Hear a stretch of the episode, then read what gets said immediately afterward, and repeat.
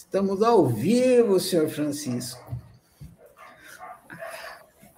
Boa noite a todos que estão aí assistindo essa entrevista ao vivo e olá para você que vai assistir a gravação, seja em que horário for, né? porque o mundo agora não tem mais hora, né? Cada um faz a sua hora. É, boa noite, Francisco. Seja muito bem-vindo à Oficina Entrevista. Eu agradeço você por aceitar o meu convite para essa conversa, essa entrevista. A minha missão aqui, como entrevistador, são duas. Tá. Explorar um pouco da sua história e descobrir as lições que você retirou da vida que você viveu. Até agora, né? Vai ter mais para frente aí. Tomara. Explorar o que você pensa e sente sobre ser humano. Hum. Três observações. Entre as perguntas que vou te fazer, algumas foram enviadas pelos alunos da oficina. Hum. Segunda observação. Muitas das perguntas que vou te fazer são exatamente as perguntas que eu recebo dos alunos. Então, eu vou te perguntar para que os alunos possam receber, ouvir outras respostas diferentes da minha. Terceira, qualquer coisa que você não quiser responder ou não quiser tornar público, é só me dizer que eu pulo e a gente segue o barco. Beleza? Beleza. Então vamos lá. Mais uma vez, bem-vindo aqui. Eu vou começar nossa conversa. Primeiro, eu quero te situar no, no espaço e no tempo, para quem estiver te ouvindo. Então, você mora onde atualmente, Francisco? Eu moro no Rio de Janeiro, na Barra da Tijuca. É, lugarzinho feio, né? Ah, é bom, agradável. Eu, eu sei, estou brincando. O Rio é muito você é nascido aí? Não, eu nasci em Aracaju. Mas eu fiquei pouco é. tempo lá, só fiquei os sete primeiros anos da minha vida. Mas acho que foi suficiente para deixar um sotaque que vai ficar para sempre. Depois dos sete, você foi para o Rio de Janeiro? Não. Dos sete, Mas... aos sete anos eu fui para o Iraque. Morei em Bássara por três anos. Sério? E depois eu morei no. Depois fui para o Rio. Eu estou desde de lá do Rio. Sim, morei lá no Iraque, com sete anos de idade. E você lembra? Lembro de muita coisa. Foi é, a formação da minha mente, né? Como criança, na outra cultura. Isso foi muito importante para mim. Acho que abriu bastante a minha mente para perceber que as formas de pensar diferentes, né? é ter muito cuidado com essa coisa de ficar num pensamento, uma forma de pensar só, de entender as coisas só de uma forma. Quando a gente pensa, principalmente hoje em dia no Iraque, a gente pensa naquelas guerras, bomba e tal. Era assim? Já naquela época? Não. Quando a gente chegou lá, é porque meu pai era, trabalhava com, na Petrobras. Aí a, o Saddam Hussein parece que namorava uma, uma menina aqui do, do, Brasil, entre outras tantas, e aí começou a trazer um monte de coisa, do, muita empresa do, do Brasil para lá. E ele, ele não tinha tecnologia para explorar petróleo naquela época, própria né, do país. Aí contrataram a Petrobras para ir para lá. Aí meu pai foi e levou família, né, porque a gente tinha que morar lá. E então a gente morou três anos no, numa época que não tinha, não, não tinha guerra ainda. Por quê? Porque não tinha descoberto aquele petróleo todo. Hum. O problema o problema foi que, começou, que descobriu o maior campo de petróleo do mundo na época, campo de Maginot. Uhum. E aí, antes o que era disputa de, de, de, um país com outro por um monte de areia, virou disputa por muito petróleo. Uhum. E aí uhum. a guerra começou por causa disso. Mas então a sua infância lá foi tranquila. Foi, foi muito tranquila. Só foi meio solitária. Tudo bem que tinha bastante gente do, do Brasil lá, tanto que levaram uma, uma escola brasileira. Mas acabava que é, não, era, não, é que nem o Brasil, né? Que na, o vizinho é, fala português. Então, então é, como criança, assim, eu passava o dia todo em casa e não tinha nada para fazer, porque o, os programas de televisão árabes. É, é, a televisão árabe ela só passava algumas horas por dia durante a semana. E a maior parte do tempo era telejornal e novela árabe que é a coisa mais terrível que você pode imaginar. Mas também tinha um, uns desenhos animados. Aí o que eu fazia era levar livro para ler. Por que por que, que a, te, a telenovela é terrível era assim uns dramalhões mas os dramalhões assim de dar vergonha de é, um, um dá um beijo no outro e a câmera ficava girando assim em volta várias vezes, sabe? O cara beijando lá. É uma coisa, sabe, muito sem noção. Deve ser interessante. Ah, bacana, porra. E você foi estudar na escola que você foi estudar, falar o português. Você não chegou a aprender o idioma ou chegou a aprender? Não, não. No começo, quando não tinha muita gente ainda, uh, eu comecei a, a numa escola internacional. Mas é, não deu, não deu para aprender muita coisa, né? Porque eles falavam inglês lá, eu não sabia inglês e é, tinha um amigo meu da minha idade lá, sete anos, oito anos, sei lá, que traduzia para mim as aulas, mas não adiantava muita coisa. Mas e aí, é... continua, continua. E, e os métodos deles lá, sabe, de, de ensino, assim, é, é na base da, da, da é, castigo físico, né? Então, é, eles davam tapa, tapa na cara lá. Fiquei indignado. Nossa Senhora. Aí levaram, por, acho que por causa disso, levaram os professores do Brasil para lá e fizeram uma escola brasileira. E aí ficou tudo tranquilo. Você chegou a ter amigos árabes? Não. Só brasileiros. Você lembra qual era a visão que eles tinham do Brasil? Os árabes? É. Aquela época, assim, você, a gente entrava na casa de um árabe e via a foto do Pelé lá. Eles, eles eram é, fascinados né, pela genialidade do Pelé. Porque realmente, naquela época, ele, ele brilhou muito, sabe? Porque era um gênio muito acima da média. A gente tende a prestar atenção nas pessoas que, que saem da, do, do comum, né? Da, fazem coisas que as, que as pessoas normais não, não conseguem fazer. Eu, por exemplo, adoro é, ver coisas de gênios, né? Coisas que a gente pensa assim, como é que um ser humano conseguiu fazer um negócio desses? Tipo, é, o Van Gogh que pintou o vento, né? Ideia dele, né? Pode crer, né, cara? É. Sensacional, né? Tem que ser muito gênio para fazer para ir aí. Resolvi é. pintar o vento, aí vai e pinta lá. E nunca ninguém fez é. isso antes.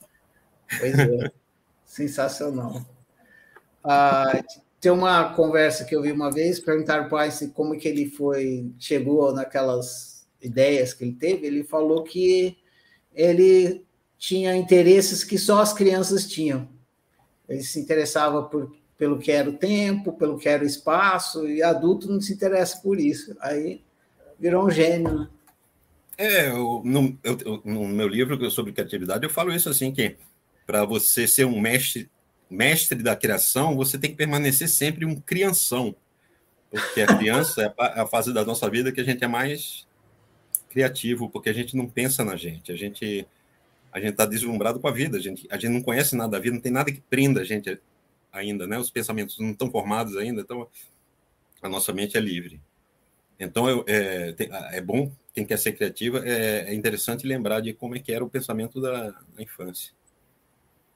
Massa, isso mesmo.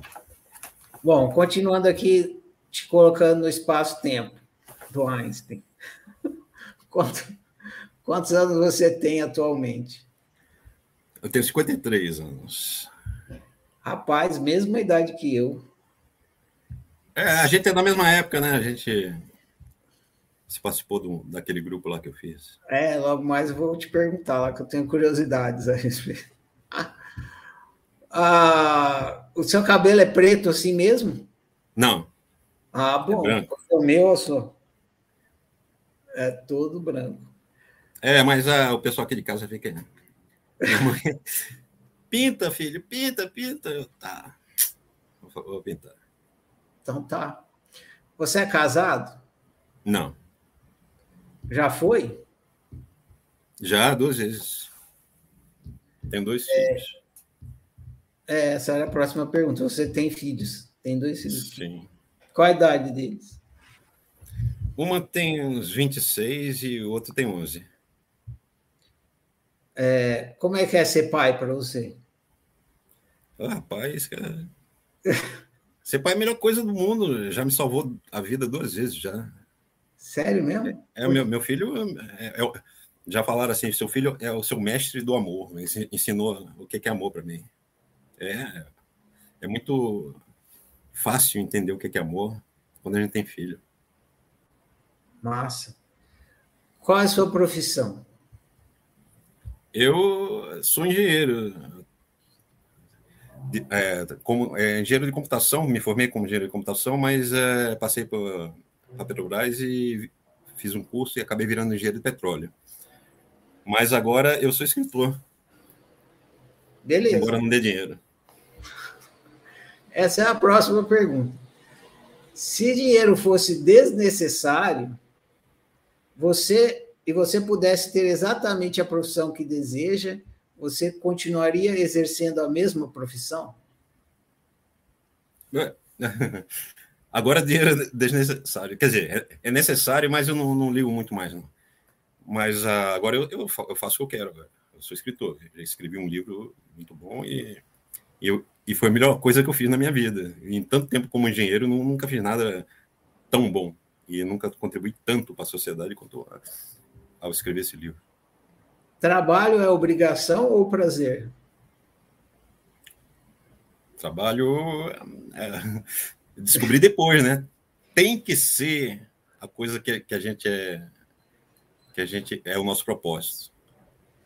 Tem que ser, senão você vai jogar sua vida fora ah, já ouviu a piada do, do, do se trabalha obrigação prazer dos estagiários? Conhece?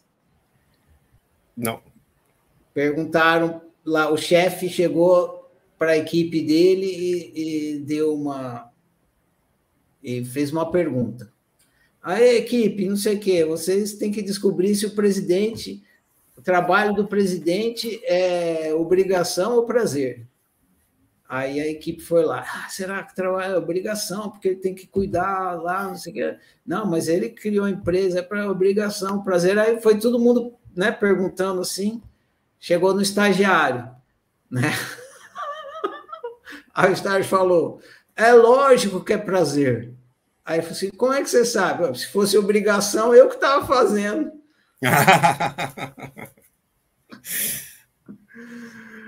O que você prefere, dinheiro ou felicidade? É, não tem dúvida, né? Eu estou todo ferrado financeiramente, mas eu estou feliz. Boa. Então, felicidade. Beleza, Francisco. Já te situei aqui no tempo, no espaço e no, na sociedade de forma geral. Agora vamos à pessoa. Quem é Francisco por Francisco? Eu, eu acho que é esse cara aqui. Como assim? Imagina que você fosse falar de você na terceira pessoa, um outro, um outro. Uhum. Aí me diz, quem é Francisco? É um, um, um velho criativo e sei lá, bonitão. Aí, aí você foi amigo de Francisco, né? É. Eu vou... Mas tem, tem a autoimagem, né? Ela faz um monte de, de considerações né, sobre mim. Então, é, ela, ela sobre o Francisco, né? Então, ela é, existe um, um, monte de características que é, é, é se faz uma autoimagem para poder é, para poder andar na sociedade, funcionar na sociedade. Então, uh, tem um monte de características do Francisco. É, é, uma, uma, uma, pessoa muito criativa, é, assim, em relação aos outros, é inteligente, não sei é, dizer assim, sabe? Eu sou, sou minha autoimagem, é, tem, tem mau gosto, não sei dizer. Mas isso aí é só coisa boa, né? Tem, tem outras coisas ruins também. É, que é a autoimagem de sobre, mim, sobre a pessoa, sobre mim, né? É, é, não, não, não é, está bem economicamente, é, ninguém é, não, não, tem relacionamento, um monte de coisa desse tipo assim, sabe? Então, a autoimagem, é, é, ela, ela, ela diz um monte de coisa sobre mim, mas, a, a, na verdade é, é, difícil eu, eu, eu saber o que, que ela diz, porque eu não, eu não presto muita atenção no, no que ela diz, sabe? Tipo, assim, quando, quando ela fala assim, é, que, que eu estou muito velho, ou que eu não estou um tempão sem relacionamento, eu, sabe, eu, eu, não. É como se eu nem escuto, assim, então é, é difícil saber exatamente o que que eu penso de mim mesmo, porque eu não, eu não, não me preocupo muito com isso. Eu acho que, que é isso mesmo.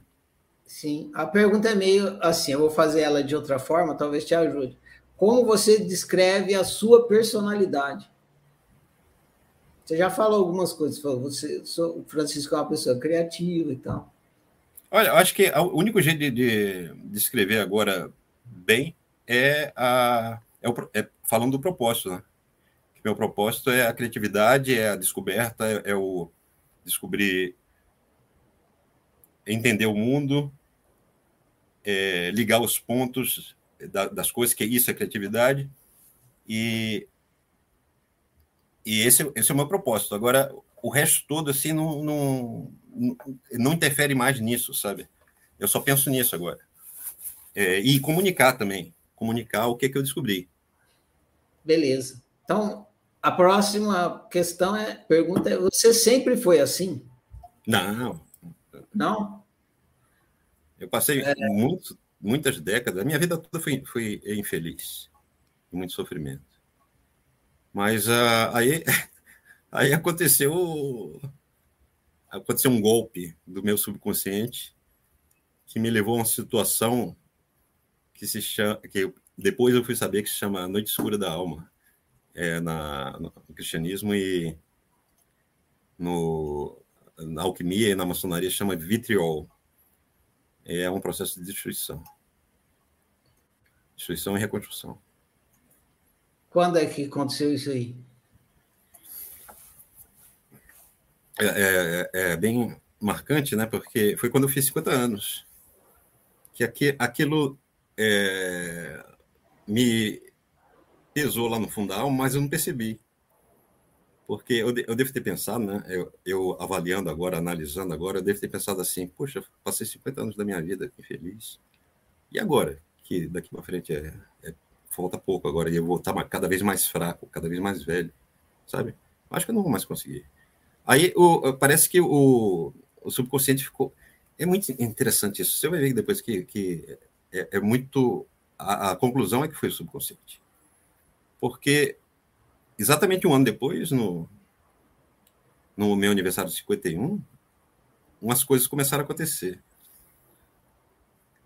Tudo assim, é, é, assim é, eu fui meio que levado assim. É, quer que eu conte? Acho que vai ser melhor você contar a história inteira, numa linha, vindo lá de quando começou seu interesse por autoconhecimento, chegando aí, aí vai ficar mais bacana. É, então, vou pular isso aqui. Vou, vou continuar um pouco na sua pessoa. Eu vou fazer a pergunta de uma maneira coloquial, acho que você vai entender. Qual é a sua? O que você veio fazer no mundo? Eu estou fazendo o, o que eu, meu propósito. De, eu descobri o que é meu propósito, que me deixa feliz, que me faz com que eu, eu ache cada instante que eu acho agora, né? É muito bom, que eu só tenho a agradecer, eu não tenho mais a, a nada a pedir. Eu só tenho a agradecer pelo agora. E é, é isso que, que eu faço. eu ajo dessa, dessa forma, no, é, estudando a, as coisas mais é, de ponta, assim, né? em termos de, de ciência, de, é, de ciência mesmo, né? de ciência, filosofia, tudo assim, desse tipo de coisa. Qual a decisão mais difícil que você teve que tomar na vida, Francisco? Faz parte do, do processo. Foi não, foi não me, foi não me matar. Opa, vixe. É. Ah, você vai contar isso aí então? Uhum. É, eu pulo. Tem outras coisas aqui. Qual as características que você mais admira em uma pessoa? É, eu admiro muito a, uma pessoa, bom humor, a mente aberta, a, a, a alegria de, de, viver, isso admiro muito. Eu gosto muito de uma pessoa que, que gosta de, da vida, sabe? É bom. Porque a gente se sente bem, né, perto de pessoas assim, né? Quem tem empatia é, é meio que se mistura, né? Junto, né? Eu gosto de, de pessoas assim, que gostam da vida. Quais as características que causam mais repulsa em uma pessoa? É... Hum, afasta pessoa de, de, mente fechada que se apega a, a certas certezas dela e que é, manifesta isso é, com, com ódio, com amor para outras pessoas que não pensam igual a ela. Isso aí é, é, são as pessoas que dividem em vez de unir, né? Que para mim é, é o contrário de amor, que amor é união e, e visão é, é o contrário de amor. Outro dia, para falar dessa aí, eu usei uma metáfora que é cola e tesoura. Tem pessoas uhum. que são cola e tem pessoas que são tesoura. Exatamente. É, a metáfora, quem teve a ideia da metáfora não foi eu, não, foi a minha esposa. Vou dar o crédito aqui. Depois ela puxa a minha orelha. Mas é ótima. A criatividade ah, é isso, é você unir é coisa que não tem nada a ver, sabe? Ideias totalmente diferentes que nunca ninguém pensou que pudessem ser unidas. Mas, quais as melhores lembranças da sua infância? Ah, eu, eu é, é aquela aquela parte que eu passei no Iraque, né? Que eu viajei por vários lugares do mundo, é, conheci é, lugares exóticos como o Nepal, a China, naquela época, Índia, aquela época que é, que eu viajei, né? Foi até no Egito, tal. As pirâmides estavam em construção, porque é, foi muito tempo atrás. Mas a, a, naquela época, a, o mundo era, era mais. Era, era menos pensamento igual, sabe? Pensamento de Aham. americano, assim, ideologia. Menos americana. massificado, né? É, globalizado. Isso. Quem você admirava na infância? Meu pai. Lógico, todo, todo garoto admira o pai, né? Eu admirava Mas, meu pai. Agora outra pessoa, você está falando? Não, qualquer um. O que, que você admirava nele? Ah, meu pai era, era, um, era uma pessoa que, que tinha muito carinho pela família, sabe? Que ele, é, ele tinha vocação para ser pai. Era uma pessoa que dava segurança, uma pessoa forte. Era, era muito decidido. Era um engenheiro, né? Muito, as coisas que ele fazia eram muito claras. Ele, ele, então, ele era um, era um, um exemplo de, um, de, uma, de uma pessoa que, de um pai de família, que isso aí é, é hoje em dia meio que está perdendo a, a, o valor, assim, as pessoas não estão depreciando. Quem você admira atualmente? Atualmente, eu admiro vários, tá? Michelangelo, Van Gogh, Mozart, é, é, Miguel Cervantes, Guimarães Rosa, Machado de Assis. E, bom, os gênios, né? Geralmente é, são as pessoas que fazem as coisas mais. fazem as coisas que impossíveis. Eu acho isso fantástico. Chamo de toque do Criador. contato com o divino. Se você pudesse escolher ser outra pessoa, quem você escolheria ser? Sei, bom, outra pessoa, assim, com a mesma mentalidade, então Brad Pitt, não, mais, mais novo, ele é mais novo. E eu sei rico e bonito. E Brad eu ia continuar fazendo as coisas que eu gosto. Entendeu? Seria o Brad Pitt. Por quê o Brad Pitt? É, porque ele é bonitão, né? Sei lá.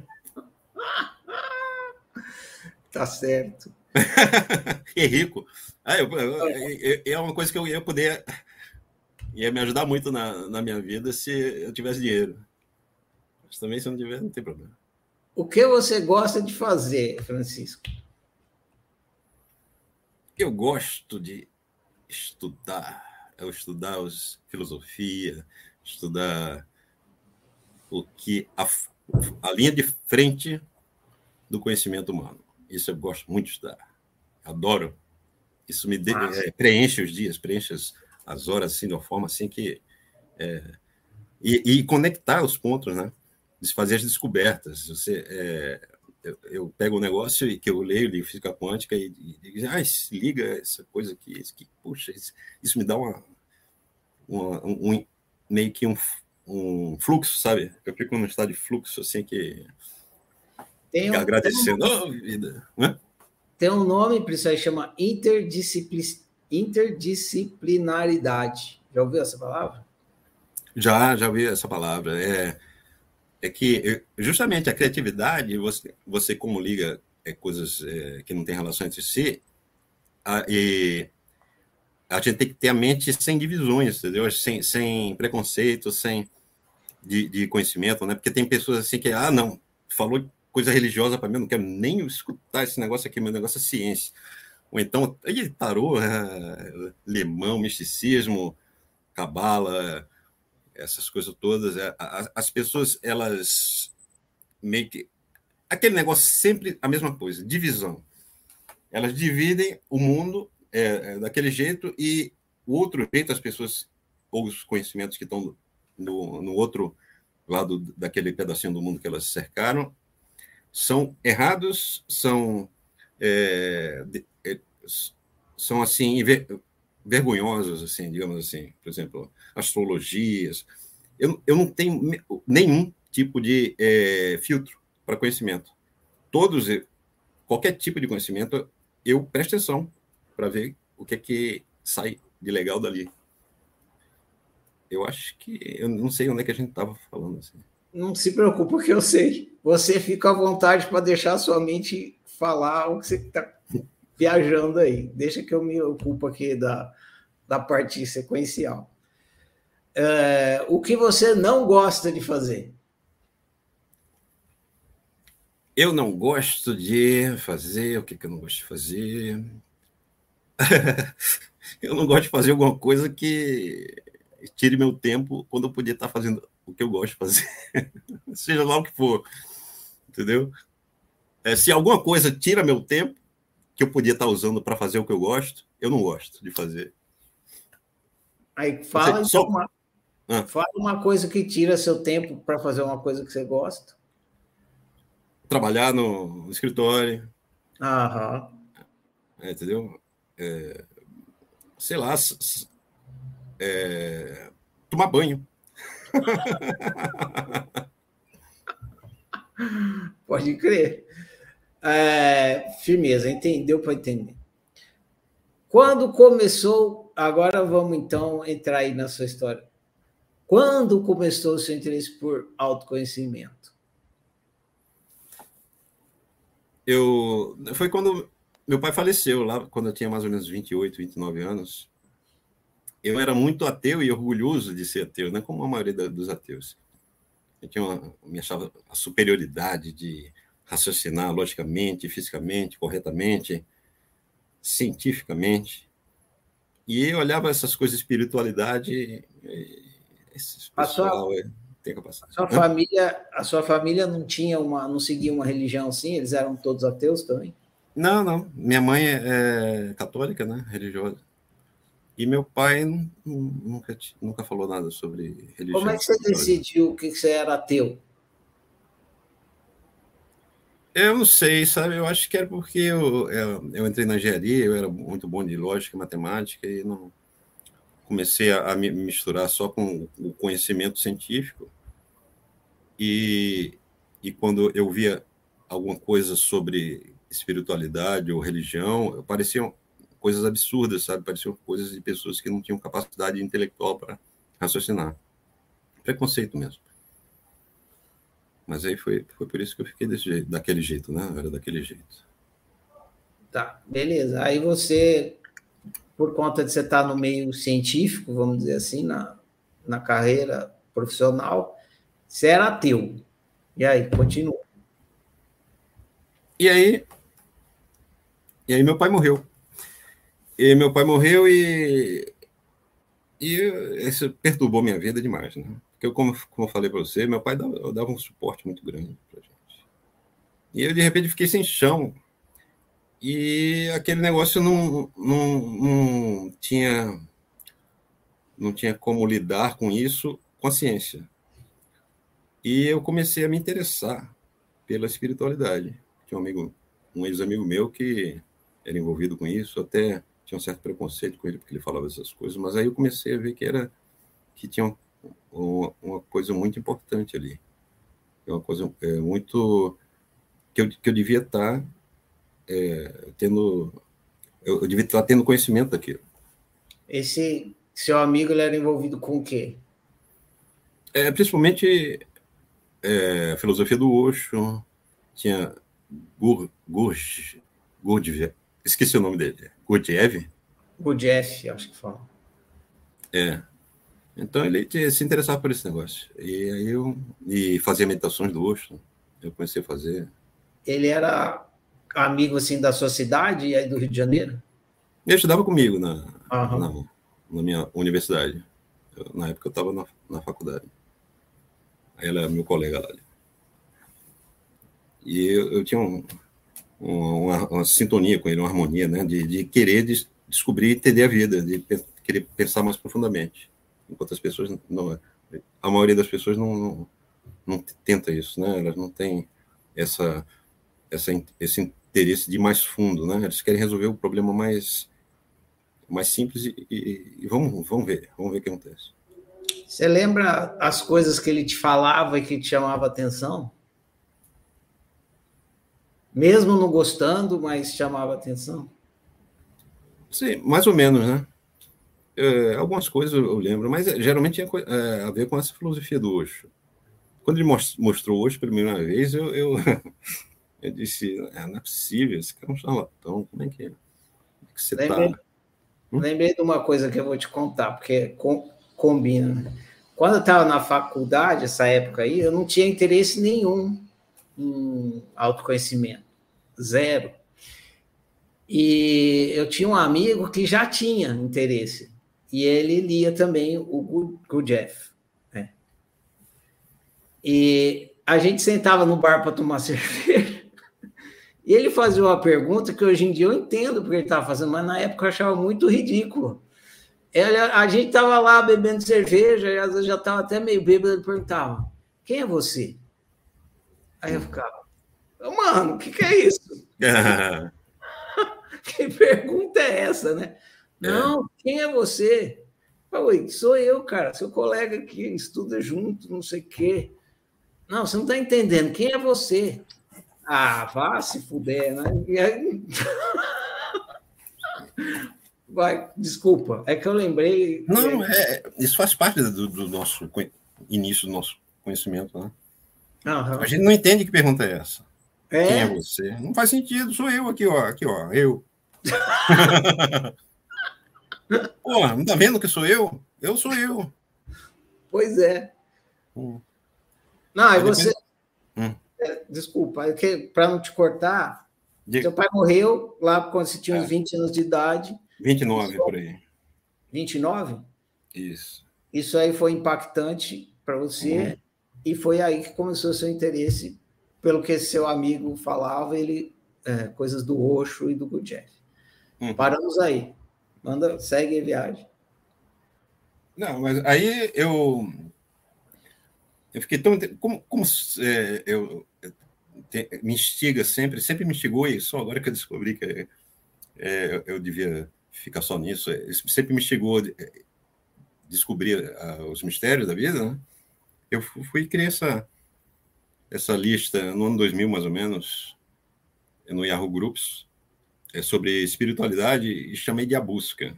Eu não, não tinha quase nenhum conhecimento, sabe, de espiritualidade. Eu comecei, tinha começado há pouco a estudar essas coisas. Aí eu achei assim, ah, parece que eu estou buscando alguma coisa, né? Vou chamar a lista de a busca. Deixa eu. Apare... Né? Só para dar um. Porque eu conversei com o Celso disso aí, porque eu acho sensacional essa parte da história, porque a galera que, que usa a internet hoje em dia não teve, não tem ideia do, do, desbravamento que a gente fez na época, não sabe o que é a lista do Yahoo Grupos. É. Conta aí um pouco para eles o que, que era. Como é que foi esse comecinho? É, naquela época não tinha é, redes sociais e a comunicação em grupos era, era feita uma espécie de a gente é uma espécie de e-mail que a gente mandava e ele era replicado para todas as pessoas do grupo. E aí quem quisesse responder, respondia esse e-mail e todo mundo recebia a, a, resposta, sabe? Era assim que funcionava aquele, aqueles grupos antigamente. Então a gente ficava cheio de, de e-mail na, na, nossa caixa postal. E... Mas naquela época a gente nem recebia tanto e-mail, né? Faz tanto tempo assim. Aí é. você criou, você entrou no Yahoo Grupos e você falou, vou criar a busca, foi isso? É, né? É, eu já participava de uns grupos no Yahoo. Yahoo ah, grupos, tá. Né? Mas aí eu, eu acho, não me lembro muito bem, não, faz muito tempo. Aí eu resolvi criar, disse assim, ó, vou criar um, um grupo sobre espiritualidade para eu entender melhor é, com outras pessoas, né? Porque eu estava iniciando esse caminho e eu não sabia como pegar conhecimento. Eu tinha que ter contato com pessoas que, que tivessem mais experiência com isso, mais é, know-how e pessoas diferentes, né, de todo tipo de, de gosto espiritual, não só de do Osho, por exemplo. Eu queria é, ter uma visão mais abrangente, assim, mais geral. Aí apareceu um, uma das primeiras pessoas que apareceram lá foi um é, foi o, o Nirave e ele era muito ativo, sabe? Ele, é, em termos de, de fazer propaganda do, do, do, grupo. Então ele começou a levar um monte de gente. Opa! Desligou aqui. Um monte de gente para lá e começou a crescer a, a, lista lá. E foi ótimo, né? Que apareceu muita gente boa lá. Eu acho que eu fui para lá por causa do Nirave também, se não me engano. Porque alguém me adicionou lá. Acho que até é. coloquei ele de, de administrador. Uhum. Ele era tão ativo, né? Tão trabalhador, tão focado nisso. Até hoje, eu acho que ele é. Eu acho que ele continua desse jeito. Não sei. Eu perdi, meio perdi o contato com ele. Você chegou a conhecer ele pessoalmente? Não. Quase uma sabe, vez. Você sabe o nome, o nome, sei lá, social dele? Não, não me lembro. Não. Eu não vou falar porque se ele não quis divulgar, fica aí. Uma é. hora eu te conto no, privado. Mas eu conheci ele pessoalmente, porque ele morava. Ele morava meio que em Ubatuba, em São Ubatuba. Paulo. É. E aí, uma vez a gente se. Ao, mais de uma vez se encontrou em São Paulo. Uhum. Outro, uma outra hora eu te conto isso aí. Mas então, na sua entrevista vai virar assim: ó, oh, você lembra daquele cara que apareceu lá? Aí as pessoas. Conversa de, de velho amigo quando você encontra. Não, não tem problema. Quem, quem participou da busca aqui, ouvir isso aqui, vai achar interessantíssimo. Vai. Foi o, eu, quando eu estava conversando com o Celso, eu estava dizendo isso. Se não ali, embora parece que é nada, né? Mas ali, até então, as pessoas tinham interesse, mas elas não conseguiam se encontrar, porque não tinha internet. E quando surgiu o Yahoo Grupos, as pessoas que tinham interesse de lugares diferentes conseguiram ter como se encontrar. Isso fomentou muita coisa que, se não tivesse acontecido lá atrás, não estava acontecendo aqui na frente. Claro, quem está aqui na frente não tem ideia do que já pegou o caminho que a gente pavimentou lá atrás. Mas pegou. Se a gente tivesse pavimentado muito caminho lá atrás, não tinha aqui na frente. Por isso que é bacana, eu acho importante falar dessa parte aí da história. Dali saiu muita gente que trabalha com autoconhecimento hoje em dia. Uhum. Verdade. Eu não sabia que você tinha participado de lá. Não, não me lembro direito. Não, também, né? Eu, eu, eu só meio que, que via lá as, as discussões, né? Quem está falando? Quem está querendo? Quem. É, é sempre era sempre se resolvia as dúvidas assim, né? A, a, é. As discussões eram sempre assim. Ah, e você entendia isso que eles estavam falando? Porque é um, é um argumento advaita, né? Digamos assim. Você já entendia isso nessa época? Que que Sim, estavam... acabei entendendo tudo, né, da, da teoria toda lá, de, da Até porque eu tive é, transtorno do pânico. E o, o transtorno do pânico, meu transtorno do pânico foi, eu digo que foi filosófico, porque eu comecei a. a, a foi, começou num questionamento, né? Começou pensando assim: é, o que é que me impede de eu é, me matar? O que é que me impede de eu me atirar pela, pela, pela janela ou, ou me, me jogar na frente do carro, né? Aí eu comecei a pensar, e eu não, não, não sei eu, o, o que, como é que funciona o mecanismo de, de arbítrio, né? De tomar decisão. Se eu não souber, se eu não garantir que eu nunca vou fazer isso, eu estou correndo perigo de fazer, entendeu? Aí você a ficar com medo de você mesmo. Aí eu comecei a ficar com medo de é, tomar uma decisão que eu não queria tomar. Aham. E aí eu comecei a pensar assim, mas como, como, é, como é que se toma a decisão? E eu não conseguia encontrar, é, assim, porque para tomar uma decisão, quem toma a decisão, né? É, argumento advaita. Tem que ter ah. um sujeito para tomar decisão. É, é, alguém que toma a decisão. Só que eu procurava, eu, eu, eu, tentava dizer, quem é que toma essa decisão? Quem é que decide não, não, não se matar? Eu não sei, eu não estou conseguindo encontrar. E aí, eu comecei a, a, o instinto de sobrevivência começou a pitar forte, né? Eu disse, eita, estou correndo perigo de fazer alguma besteira a qualquer instante, porque eu não sei como, é, como garantir que eu não vou fazer nenhuma besteira. Entendeu? Como é que se garante que não vai fazer nenhuma besteira se, se eu não sei como é que funciona o mecanismo de escolha, de, de tomar decisões? E aí o instinto de sobrevivência me, me disse assim, ah, você tem que descobrir como funciona. Se você não descobrir como funciona esse negócio rápido, você está correndo perigo de vida. E quanto mais eu chegava perto do, do, do de, de, perceber que não, não existia, sabe, é, esse eu que tomava a decisão, mais eu ficava assustado, porque se e não existia um eu que tomasse a decisão, é, aí ferrou, porque eu estava na, na, mão de, sei lá, do universo, na mão de Deus, sabe? Dizer, minha vida não, é, depend, não dependia mais do eu, Francisco.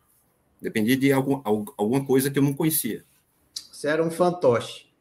É. Então, quando eu cheguei perto de, de perceber aquilo, eu, eu disse: não, eu prefiro continuar acreditando que sou eu que tomo a decisão do que é, ver a verdade. É, o pânico foi assim, interessante esse negócio desse pânico. Aí eu comecei a entender, né, tudo sobre que vocês falavam sobre quem é você. Bom, vamos voltar um passo para trás, não sei. Aí você montou a lista da busca, e aí? É... Aí na, a lista cresceu e eu entendi mais coisas e, e, depois eu passei para Petrobras no concurso e resolveu um monte de problema lá na minha vida. E eu parei de. É, assim. Eu, porque eu cheguei no, no ponto assim, de, daqui eu não posso ir mais para frente, não, porque se eu, se eu for aí, eu vou. Eu vou. É, assim. O, o instinto de sobrevivência que estava me empurrando para descobrir foi o mesmo que me empurrou para não.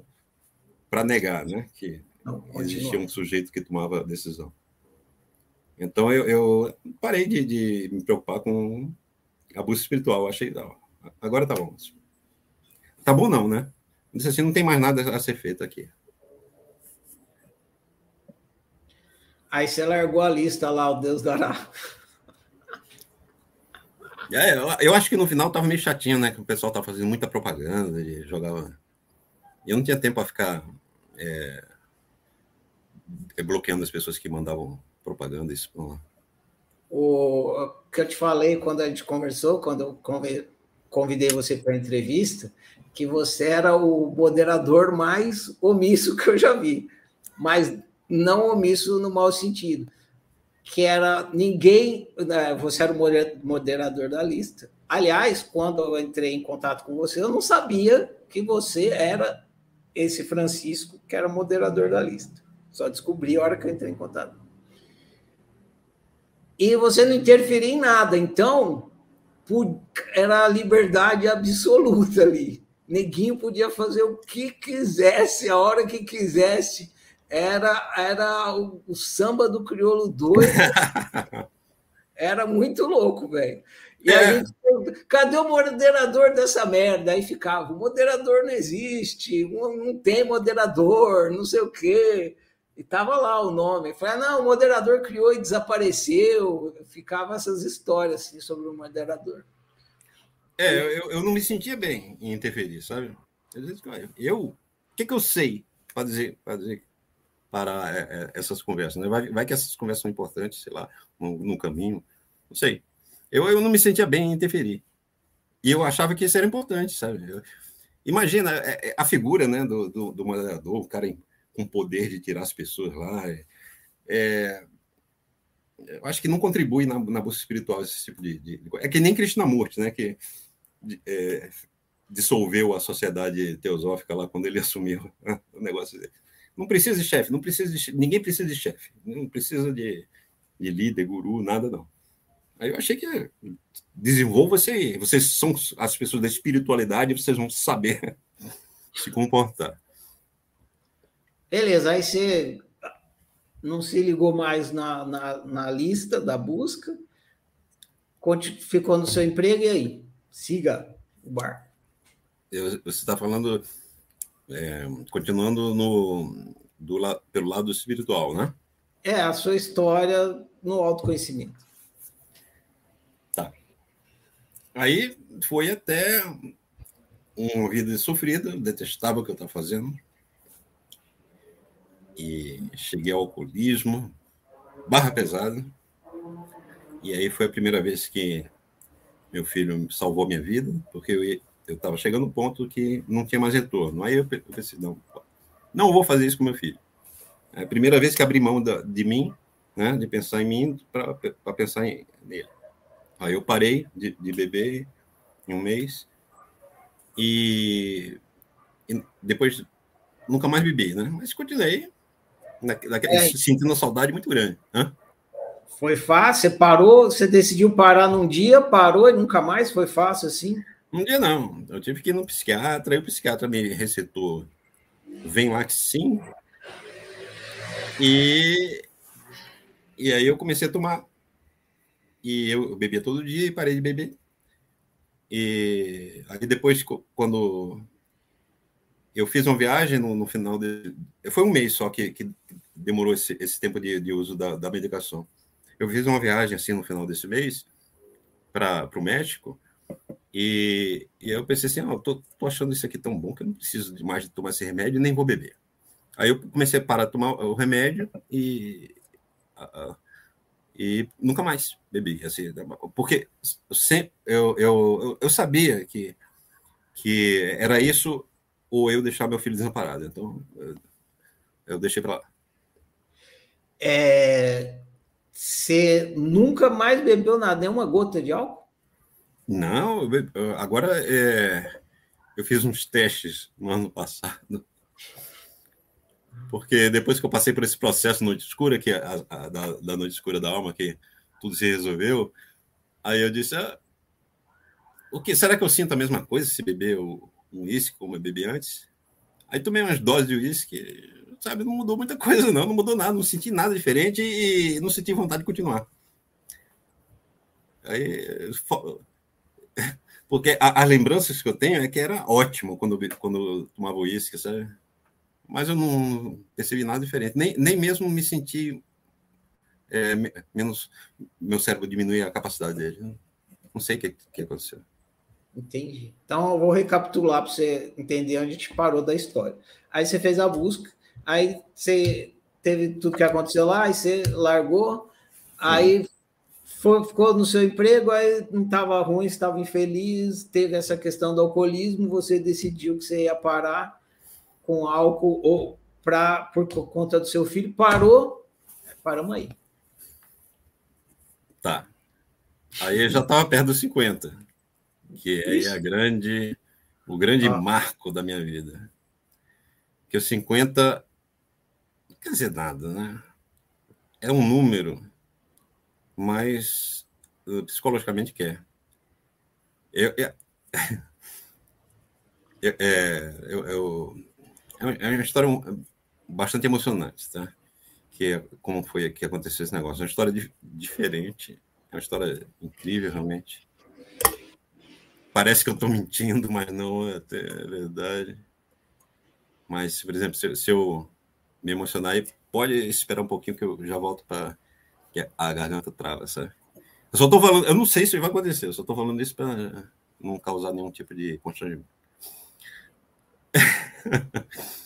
então, uh, fiz 50 anos e bateu nas profundezas da alma aquela coisa de ter passado uma vida infeliz e estar na reta final. E não ter mais perspectiva de acontecer nada. Eu ia ser feliz até morrer. Mas, sabe, conscientemente, eu. Isso são números, isso é besteira. Deixa eu falar.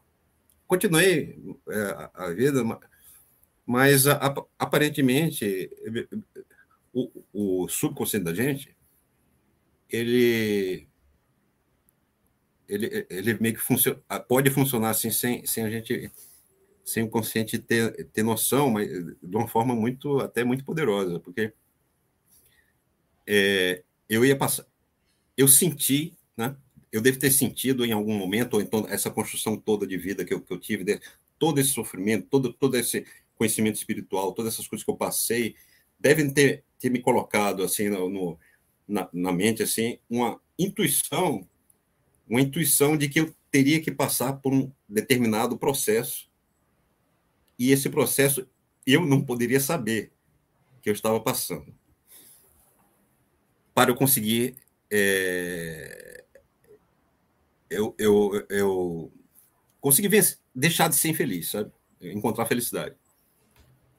Então, essa intuição, essa coisa, é, esse sentimento profundo parece que foi construindo uma espécie de é, é, quadro mental que, que culminou assim no chegando quando eu cheguei aos 51 anos um ano depois no aniversário 51 mais ou menos por aí apareceu uma oportunidade de investimento em criptomoeda e a oportunidade era uma oportunidade que era é, parecia bastante sólida. Parecia que assim, é agora. É agora que eu vou é, eu, eu, vou ganhar dinheiro, ficar rico e ter a vida que eu sempre quis. Sabe? Você, é, tudo isso, toda essa sensação de é agora, de é, arriscar tudo, foi um foi, foi como o subconsciente me, me condicionou a agir para mim eu estava fazendo uma coisa que é, parecia muito é, racional equilibrada. E era. Porque a, a, a, oportunidade de investimento era com um amigo meu da faculdade, esse que falou da, do que me apresentou hoje. Olha só, muita coincidência, né? E ele era. É, a gente era de uma turma lá que tem as pessoas mais é, empenhadas em, em estudar. Né? Então, é, ele era bastante inteligente e ele tinha viajou para o exterior e fez um, uma criptomoeda com outros amigos da faculdade que eu conhecia. Eu pensei assim, ele era o meu melhor amigo na faculdade, eu posso confiar nele. A criptomoeda, ele está tá começando agora, é a hora de investir tudo que eu puder e sair dessa minha vida. E aí eu peguei todo o meu dinheiro e tudo que eu podia emprestar, e era muito que eu podia emprestar, porque o banco, eu era engenheiro, né? de 50 anos. Então o banco dava uma grande margem para. Eu peguei tudo do, do banco, do plano de depositadoria, joguei tudo em criptomoeda. E na criptomoeda dele. Então, em dois meses, eu fiquei rico. Eu ganhei muito, muito, muito, muito. Do, sabe, eu, aquele dinheiro que eu tinha colocado lá passou, assim, muito, assim, várias, várias vezes. E, então, eu já podia pagar minhas dívidas lá. Mas eu pensei assim, pô, se eu ganhei em dois meses tudo aí, eu ganhei mais dinheiro que meu pai na vida inteira dele trabalhando é, como na Petrobras em dois meses. Então pensei assim, ah, porra, agora eu vou ficar, vou virar o. vou ficar milionário, milionaraço, sabe? Ganhar muito dinheiro. E isso nunca, nunca tinha passado por uma situação de abundância na minha vida, sabe?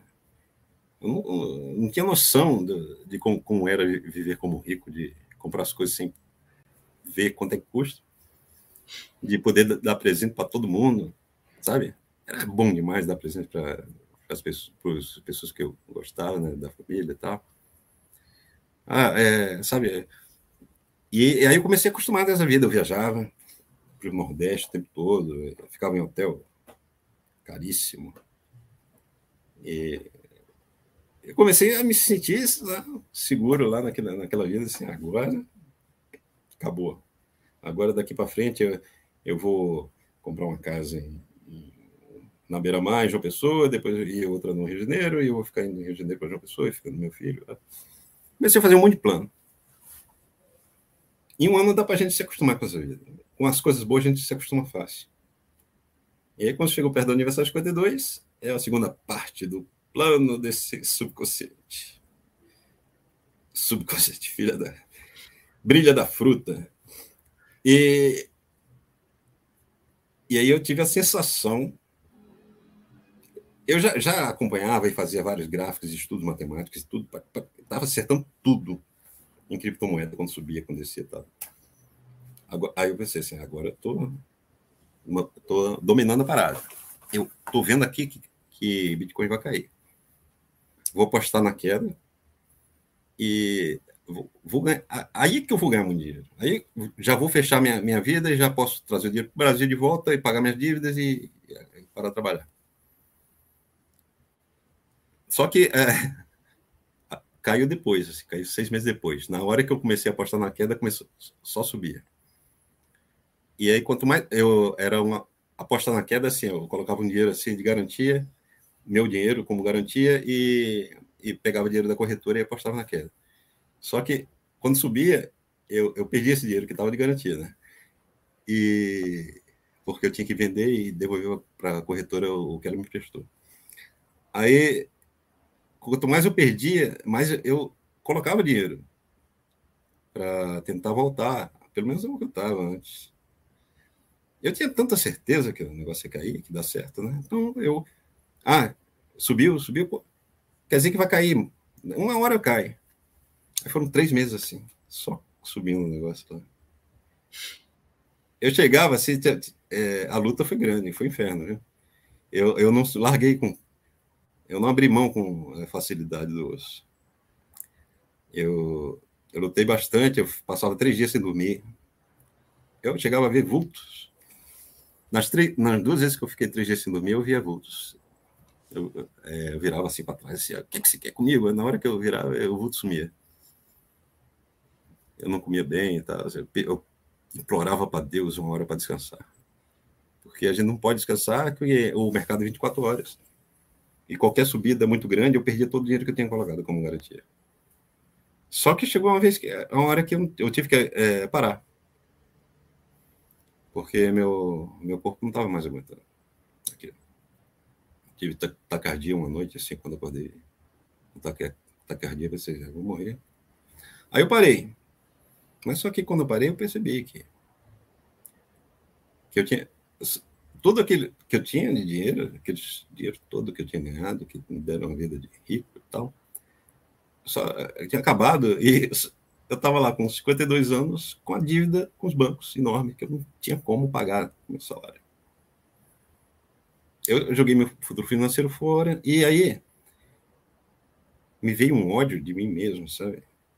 Um ódio é, quando acontece uma coisa, uma catástrofe na nossa vida, uma calamidade, ou morre alguém que a gente gosta, não foi culpa sua. Então, sabe, a gente não, não, não se. não tem ódio da gente por causa disso. E aí, mas só que eu criei uma situação que me fez sentir um ódio de mim é, de, de, uma forma é, sobre, assim, acima do, do, do, que eu poderia aguentar.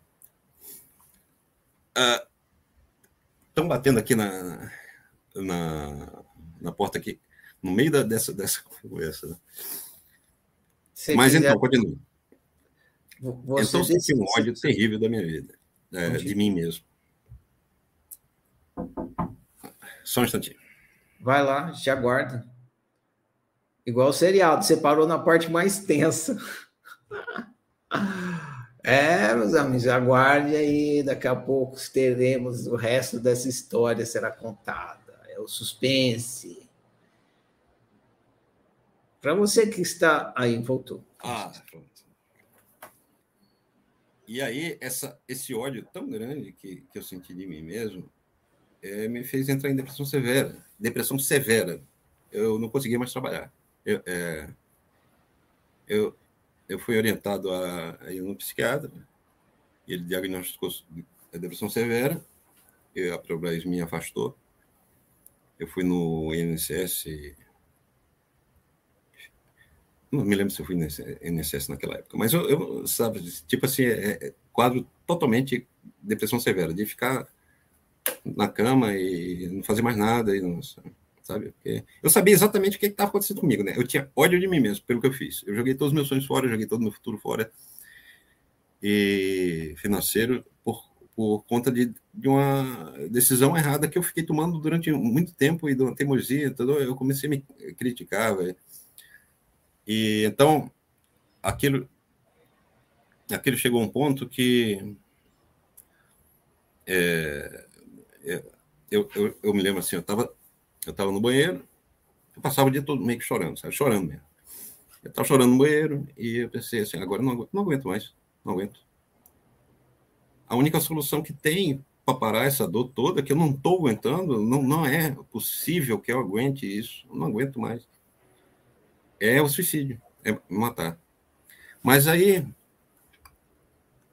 é, foi, foi como assim, se fosse é, óbvio para mim. Não foi uma decisão, não foi uma, um pensamento, um julgamento, uma, é, uma consideração, um raciocínio, uma análise, não foi nada disso. Foi é, eu só eu só tinha um caminho a seguir e não era me matar, porque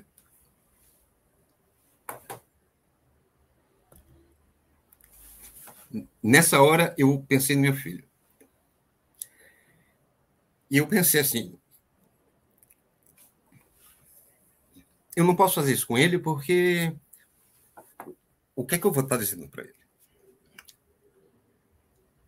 Eu vou estar dizendo para ele que eu não amo ele, né? Porque é, o pai deixa assim, o pai, ele tem 11 anos, eu vou deixar ele na, na vida, largado na vida, porque eu escolhi a mim, em vez de, de, de pensar nele, não posso fazer isso com ele. Aí Agora, agora sai, essa é essa parte mais difícil.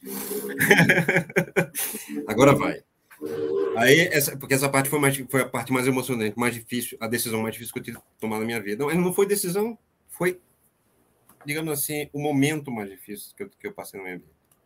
Eu pensei assim, é, na, na é, e agora? Eu tenho que queimar até o fim. Eu não posso fazer nada, eu tenho que aguentar essa dor, sabe? É, eu estou numa situação sem saída eu tenho que sofrer até o fim, porque não tem mais nada que eu possa fazer para diminuir essa dor.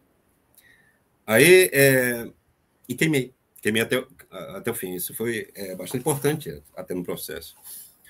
Mas uma, uma coisa curiosa que aconteceu foi que, antes disso, é, uma vez eu acordei, no, no meio desse sofrimento todo, eu acordei que tinha uma história que apareceu na minha mente, e essa é, eu não criei essa história, eu não sonhei, eu, não foi uma ilusão que aconteceu. E então a explicação que eu, que eu tenho é que foi é, uma mensagem do subconsciente para me, me dá a, a rota de, de saída do, da, da, da, da, situação. Mas só que eu não entendi na hora. Eu não entendi a história. Eu achei a história muito interessante, original. Eu pensei assim, poxa, eu não fiz nenhum esforço para criar essa história, não decidi criar a história, estou com uma historinha na minha cabeça que é muito. que eu nunca. que tem uma certa, bastante profundidade. Mas eu armazenei essa história e deixei ela. deixei ela para lá. E aí passou esse, esse, sofrimento todo, e depois de um certo tempo, chegou um ponto que eu disse assim: eu vou pedir ajuda, ah, vou, vou fa fazer análise. Eu sei que não vai adiantar nada, porque eu já sei tudo que, que, eu, que eu tenho, né? que eu me odeio e tal. É, é tudo que. Ah, é só o que. O que me disserem não, não vai adiantar nada. Eu já sei. Mas eu vou fazer mesmo assim, porque eu não tenho mais outra coisa para fazer. E aí eu fiz é, uma, uma analista seguidora, ela me ofereceu, o namorado dela me, me ofereceu, ela, ela, ela me atende de graça, né? Porque não tinha situação mais de, de gastar dinheiro. E, então, assim, foi por, por, amor, assim, foi por caridade, né? Foi uma, uma coisa de doação. Então, na, na, primeira, na primeira sessão, foi uma porcaria e eu achei não vai dar nada. Não. Mas na segunda sessão eu comecei a. Eu pensei assim, ah, tem aquela história que apareceu na minha mente. Só que... Aí eu comecei a analisar a história e aí eu descobri que a história falava sobre a, a, a descoberta da essência. E aí era assim, como se tudo na vida, na minha vida, tivesse virado. Não é história, não, tá? É sua explicação. Tudo tivesse virado cinzas mas existe uma, uma coisa que é, não é indestrutível. Só que a, a cinza estava em cima, sabe? Eu não conseguia ver aquilo. Aí, através da, da análise desse negócio, eu consegui ver que o Nietzsche disse assim, é, você tem que se preparar para se queimar em, seu fogo, né? Porque como se, renascer das cinzas se, se você não se destruir primeiro. Então, a, aí eu saí imediatamente do, da depressão severa nessa sessão. E eu me reconstruí muito rapidamente em cima de, dessa, dessa coisa indestrutível que existia em mim. E quando me reconstruí, eu me reconstruí do, de uma maneira assim que não é muito melhor, sabe? Assim, uma, uma, é uma maneira assim que cada, cada instante da, da, cada é sempre agora. E mas todos agora agora são bons, são maravilhosos, sabe? E, e é, também é, eu não, não ligo mais para mim mesmo, pra, eu continuo tendo todos os desejos e, e vontades normais, do mesmo jeito, mas só que eu não, não me incomoda mais. É, eu, eu, não ligo mais. E, e eu, eu graças a esse não, não me incomodar mais e não gastar tanta energia com isso, eu comecei a usar essa energia disponível para as coisas que eu gostava de fazer. E aí eu consegui muito, muito além do que é, eu imaginava que eu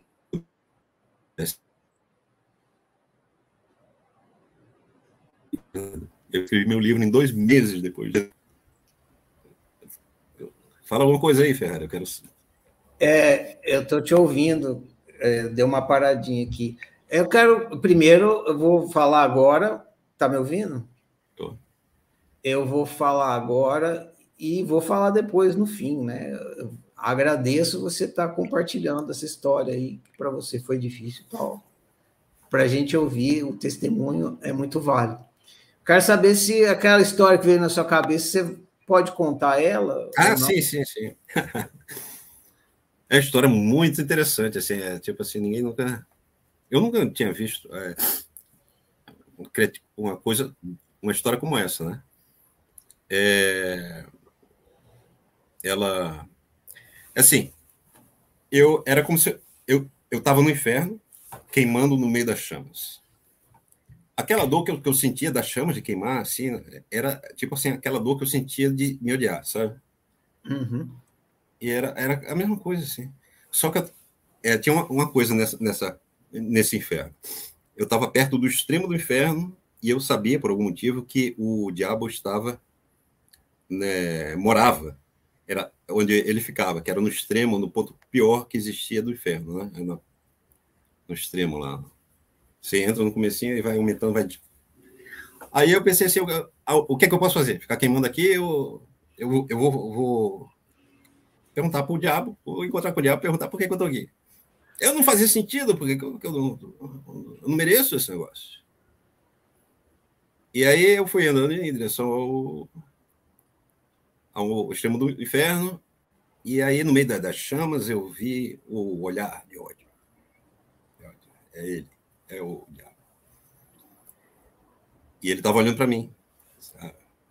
Vai me comunicar alguma coisa, fala, fala alguma coisa para mim, vai esculhambar, vai, sei lá. Não interessa. É a única coisa que eu posso fazer. Eu comecei a andar em direção a ele, e aí eu fui percebendo mais, né? o vulto, ele estava caminhando na minha direção e ele realmente está interessado em falar alguma coisa para mim. Está andando na minha direção.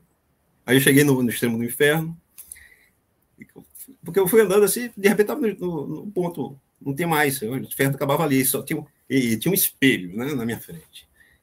E aí eu pensei, é, ah, então, tá. E, o meu reflexo, né, eu entendi na hora que aquele, a, aquela coisa é, do, do diabo estar no extremo do inferno e, e não existe diabo é, ser o meu reflexo, né? Aí é, eu pensei assim, é, eu acho que então é minha casa que eu eu mereço mesmo estar aqui, sabe? Eu eu perdi as esperanças. O Dante fala assim, é, perca as esperanças aqueles que aqui entram, sabe? Uhum. E eu perdi esperanças ali. Perdi mesmo. É, assim, na, minha na minha alma, assim, na profundeza do meu espírito, eu não tinha mais esperança. E, só que a, a esperança é uma coisa assim que é, parece que é o nosso a, a nossa im, a imagem, né? Alguma coisa assim, nosso ego que pede, né? É, é, o ego que tem esperança de, de mudar aquilo e então ele faz alguma coisa para tentar mudar. Como eu perdi esperanças, não tinha mais nenhum movimento do, do ego, sabe? Aceitei aquilo, aceitei. Mas só que naquele instante, mesmo tendo aceitado, mesmo tendo perdido esperança e tudo, aí eu, eu, eu, eu disse, eu, eu falei uma coisa, sabe? Assim, aí, essa, essa foi, foi a, a grande mudança de, de, de, chave. Porque o que eu falei não veio assim do ego, sabe? Veio, veio do indestrutível. Do que existia mesmo quando tudo estava destruído. É, tudo destruído, eu não tinha mais esperança, acabou. E eu vou falar o quê? Né? Falei alguma coisa. E aí depois, quando é, eu fiz análise, eu percebi que era veio da minha essência. Aí eu me conectei à minha essência. Eu disse assim: ah, então isso, é, essa é minha essência, é, é, é esse, esse tipo de coisa que a minha essência faz quando eu não. Quando a, a minha alta margem, meu eu, não, não faz nada. É a fonte de energia indestrutível, sei lá. É uma coisa assim que é. Então, é, eu falei, eu falei, é, é, então, eu, eu, o que eu falei, assim, eu pensei assim, só eu mesmo poderia ter falado aquele negócio. É, é uma coisa assim que. Porque a história apareceu na minha mente, uma história que a gente faz, a gente, a gente pode pensar assim que eu não, não faria aquele negócio, mas eu pensei assim, eu faria. Se uh, tivesse nessa situação, eu, eu falaria isso. Então, eu disse assim, ah, então você, você é o diabo. É, até que você é bonitão. Eu pensei que o diabo fosse mais feio. Eu. E, é, é, sabe, esses, esses olhos verdes aí são lentes é, Seu filho tem a quem puxar. Se eu fiz piada com a situação, fiz uma brincadeira, eu disse uma coisa que nunca ninguém diria no momento desse. E eu disse assim: seu, vou falar no seu filho, porque você não vai dar um braço nele que eu quero passar? Mas eu falei tudo isso assim, sabe? É meio que sem, sem, sem estar falando. É, brotou o negócio todo. Eu fiquei pensando, caramba, que legal. Que legal falar um negócio desse numa hora dessa. Eu posso estar todo ferrado, eu posso estar no inferno. Mas eu, eu vou. Eu tenho minha criatividade. Eu consigo pensar numa coisa que ninguém pensou antes. E aí eu descobri que essa é a minha essência. É, eu acho assim que às vezes eu estou analisando agora de novo, sempre, eu fico sempre analisando o que aconteceu, né? Porque é uma coisa muito fora do, do usual, um negócio desse. Eu acho que, que quando, quando eu me vi, eu, eu me percebi como é, um, uma entidade que me odeia porque eu fiz alguma coisa que ela condena, né? Julga. E a outra entidade que acha que não merece ser odiada e odeia porque é odiada. Ah, então, nessa hora que eu, que eu me vi assim, eu disse, tá, tá. Você vai me odiar sempre? Eu mereço. Porque eu fiz merda. Pode falar essas coisas aqui? Pode, Mas, uh, pode. É, e eu vou te odiar sempre porque você me odeia. Tudo bem. Mas olha só que legal que eu vou dizer agora. E aí, quando eu falei que é negócio, é, acho que as duas entidades concordaram. Pô, mandou bem isso aí, hein? Eu gostei, eu achei engraçado. Aí, a outra, é, viu? Legal, né? Aí pararam de prestar atenção no outro nessa hora, entendeu? Prestar atenção naquela, naquele negócio que apareceu lá. Da, da, da tal da ciência criativa. E aí, eu me, depois que eu entendi isso, é que eu, me reconstruí. E a reconstrução foi foi uma, uma reconstrução que, de, depois, muito tempo depois, eu descobri que é, tinha um processo chamado A Noite Escura da Alma, que tinha a ver com isso que aconteceu, e outro chamado vitriol. Né? O vitriol é, é, é do conhecimento alquímico e do maçonaria. A Noite Escura da Alma é da, do cristianismo. Na Noite Escura da Alma, Deus joga a luz divina dele e queima tudo que não é dele. Só sobra aquilo que é dele. Mesma coisa. Na, na, no vitriol, a, a gente é, visita ao interior da, da alma e retificando se encontra a pedra oculta, né? A mesma coisa, você, a carne desprende os ossos, a gente se destrói todo e a, encontra a pedra oculta, que é a, mesma coisa, é a, a essência indestrutível. E é chamada pedra filosofal. E no Noite Escura da Alma é um processo de santificação. A pessoa pode fazer milagre. E, na, e na, no vitriol a pessoa tem a pedra filosofal, também é a mesma coisa, pode fazer milagre. E então eu, eu acho assim que o fato de, de o, a mente, né, o cérebro, assim, a, a, gente parar de usar uma grande percentagem do cérebro e da mente se preocupando com a gente mesmo, faz com que a gente use uma porcentagem do cérebro tão acima do, do normal que a gente consegue fazer coisas que parecem milagres, né? As pessoas, alguns, sei lá, podem fazer pessoa andar, né? uma pessoa, sei lá, acessa uma região sobrenatural da mente. O que eu fiz foi descobrir coisas que é, é um milagre para um engenheiro brasileiro descobrir. Entendeu? E, e, continuo descobrindo essas coisas o tempo todo. Eu não ligo mais, então é, eu só ligo para para essa maravilha que é agir dessa forma, de né? viver dessa maneira. Então, é, é, começa a aparecer um monte de coisas impressionantes. E eu gosto de compartilhar essas coisas. Já coloquei no meu livro algumas. É, eu acho que eu acabei de contar a história do que aconteceu. Ah, eu, depois eu, eu, eu vi, eu descobri uma música do Gilberto Gil que conta muito parecido o que aconteceu comigo, que é aquela Se Eu Quiser Falar com Deus. Conhece? Conheço. Tem um trecho que é igualzinho, que diz assim, se eu quiser falar com Deus, tenho que aceitar a dor. Dor, exatamente no roteiro. Tenho que comer o pão que o diabo, que o diabo amassou. Tenho que virar o cão. Tenho que lamber o chão dos palácios, dos castelos suntuosos, dos meus sonhos. Tenho que me ver tristonho. Tenho que me achar medonho. E apesar do mal tamanho, tamanho alegra meu coração. É exatamente o que aconteceu. É exatamente a história. E eu nunca tinha prestado atenção nesse trecho. Só soube depois, né? Que aconteceu. Mas eu me vi tristonho e medonho no espelho.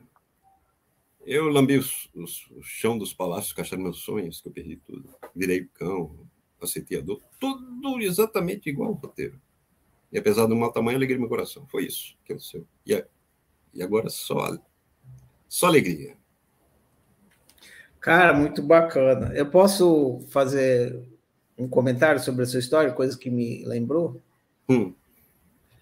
Ah, aqui na oficina, a gente, eu, a, quando a gente trata muito do sofrimento, a função do sofrimento e tal. E aí eu digo que às vezes eu faço uma analogia do sofrimento como sendo do, o diabo. Faço essa analogia. E aí eu falo que a solução é você abraçar o diabo. E meio que sua história lembrou isso. Hein? Você abraçou o diabo.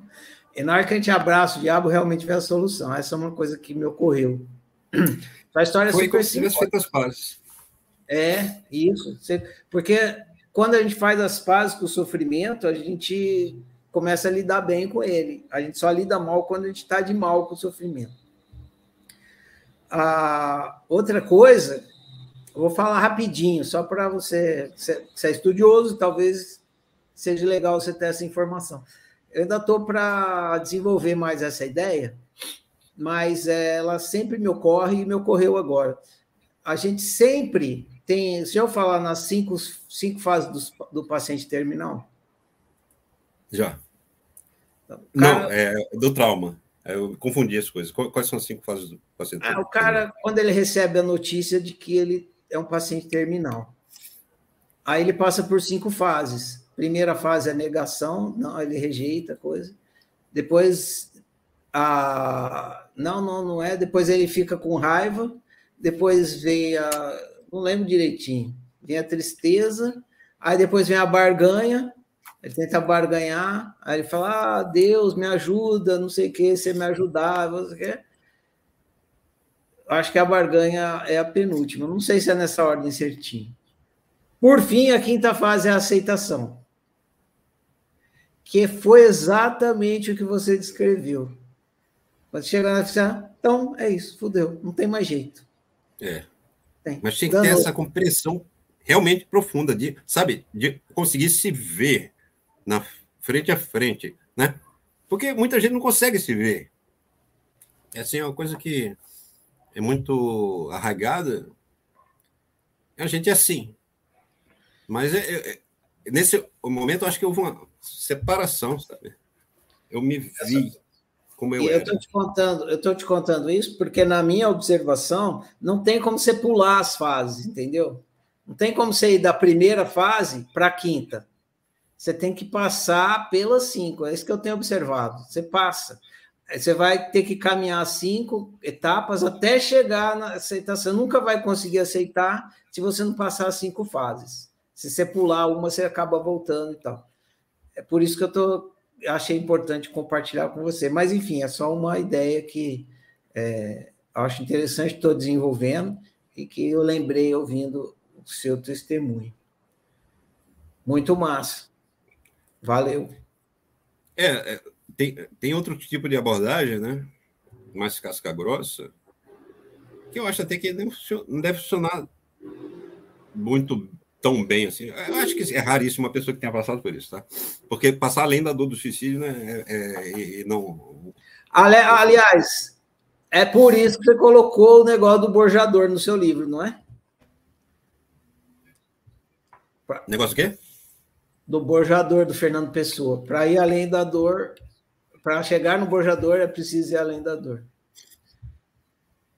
É, isso aí tem, tem na verdade, não pensei nessa hora, não, né? É aquela sensação dele. Depois do bojador, é o desconhecido. Mas quem quer passar. Vale, vale a pena? Olha, se a alma não é pequena, vale a pena. É, quem quer passar além do bojador tem que passar além da dor. Porque Deus, o abismo e perigo deu, mas nele é que espelhou o céu. Espelhou de novo é, o negócio do espelho. É lindo demais isso aí. Adoro é, isso. É, eu pensei assim, minha, esse poema me representa, sabe? Eu usei muito no livro, né? O Bojador. O Bojador é, é, é, é a parte. O conhecido é aquele negócio ali, antes do Bojador. Depois, depois que passou do Bojador, você não sabe o que vai acontecer, mas vale a pena. Mas é muito bom, sabe? A gente vivendo um negócio que a gente não conhece, né? conhecido o mundo novo. É, o que, é que tem lá, sabe? Descobrir novas coisas. Isso me representa muito isso. E a criatividade é isso. Criatividade é você, você tem que ir no desconhecido. Você não pode ficar no conhecido. E, inclusive, você deve ter. É, não deve ter, deve se sentir desconfortável, deve se sentir mal no, no conhecido. E é assim que eu me sinto. Por isso que eu coloquei isso. Você estava dizendo que tem uma outra abordagem mais casca grossa eu te interrompi, desculpa. Ah, sim. É...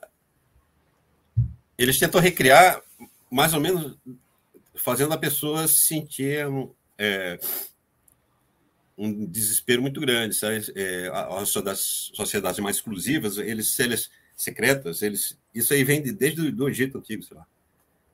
Esse negócio que, que eu falei é baseado na, na lenda de Osíris, inclusive. O, o Osíris foi fatiado né, em, em, vários pedaços pelo irmão Sete. O irmão seria o, o, o reflexo dele, o diabo, e depois ele foi rejuntado pelo, por Isis, né? Foi a partir da análise que eu fiz. E nas sociedades mais exclusivas, que nesse, é, nesse costume que vem lá da antiguidade, secretos, porque ninguém pode saber disso, porque é uma coisa absurda, né? é, ou então, imagina todo mundo fazer isso. Eles têm que selecionar as pessoas que conseguem. Aí eles botam a pessoa dentro de um, de um caixão lá, enterram e deixam, sei lá, semanas, não sei. Não sei como é que funciona, porque eu não sou de uma, de uma sociedade dessa. Mas eu acho que não funciona tão bem, porque sabe o que, que é? A pessoa foi lá querendo isso, sabe? Ou funcionou para mim porque eu não queria aquele negócio. Eu falava para mim, teve gente que falou para mim, ah, no futuro você vai agradecer que isso que aconteceu com você. Como assim eu vou agradecer isso? Eu não queria, eu não queria que ninguém passasse por isso. Mas eu queria que todo mundo passasse, chegasse a, a essa compreensão, né? Que eu cheguei. Eu não sei se é possível sem passar por isso, não, sabe? Sem passar por uma grande dor, um grande sofrimento, sem grande ódio de si mesmo. O, o Eckhart Tolle, naquele livro O Poder do Agora, ele escreve um negócio igualzinho que, que ele passou, né? Ele também tinha ódio dele mesmo. E ele teve outro tipo de compreensão lá. Mas é, foi a mesma coisa, eu acho. E, Francisco, se você fosse contar para o outro a compreensão que você teve, hum. como você conta isso?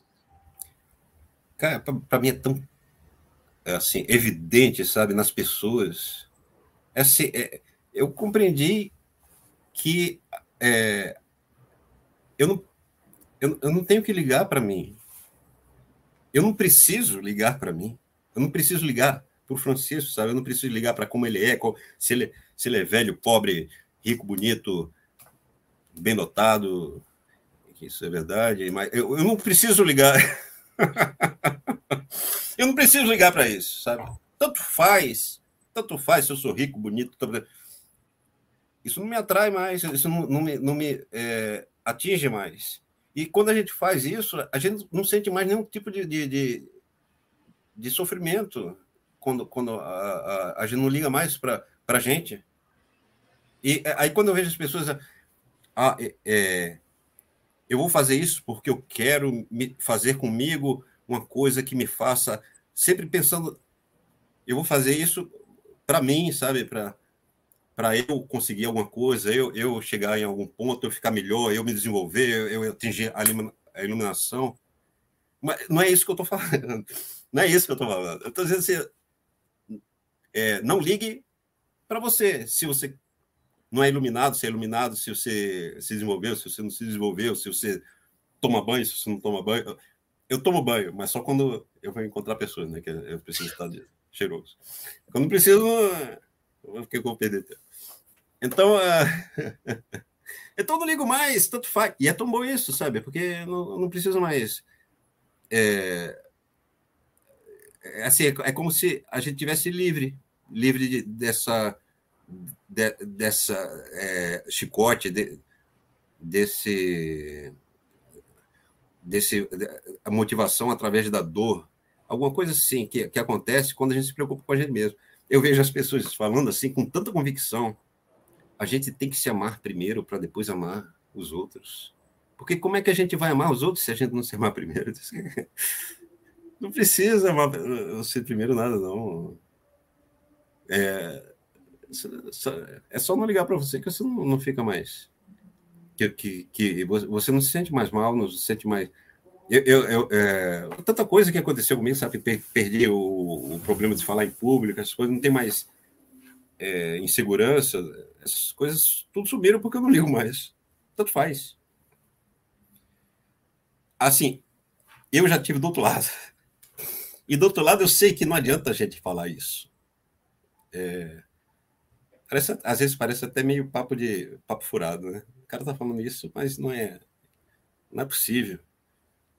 É, não é possível que ele pense desse jeito. Não é possível que ele ligue, que ele não ligue mais. Claro que tem que ligar para você. Claro que você tem que se cuidar.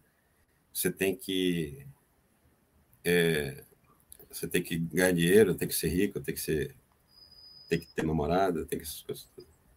Mas eu não tenho, não preciso nada disso. Não preciso nada. Eu não preciso nada. Quando, quando eu rezava antigamente com meu filho, eu, eu, eu pedi alguma coisa na reza. Agora eu só eu não, não peço mais nada porque eu não preciso, só agradeço. Obrigado, obrigado Deus. Eu agradeço, agradeço o tempo todo. Porque eu não sei porque eu mereço esse negócio, mas ele está me dando, então beleza.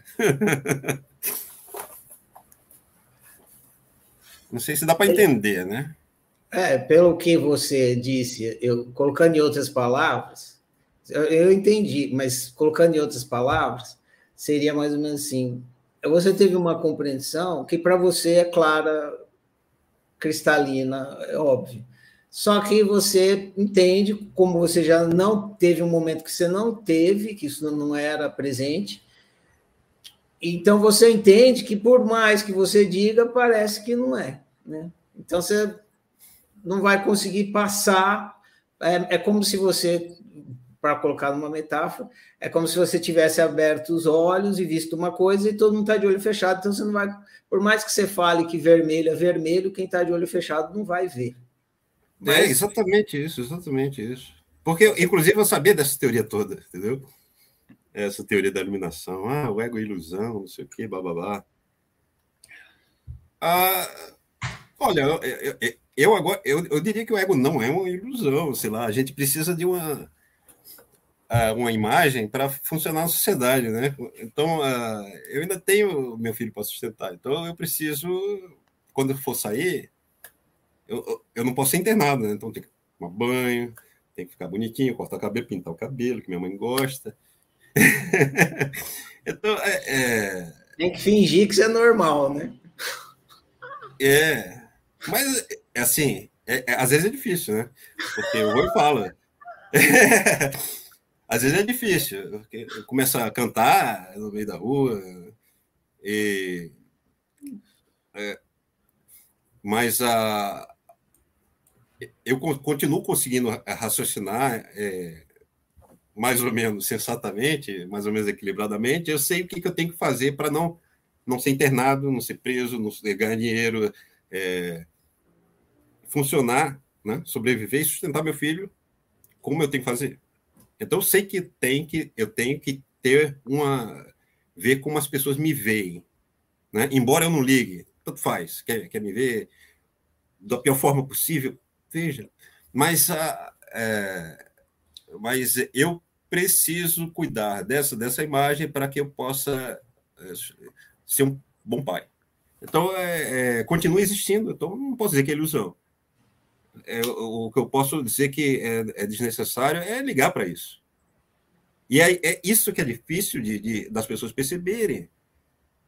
Inclusive, da, é que prejudica a busca pela, pela iluminação, é, porque toda vez que você busca, você está. Tá, é porque você liga para você mesmo, você quer que você seja o iluminado, entendeu? Você quer que você seja o. o é, atinja o estado de Buda, mas a, é, na verdade, então não vai dar.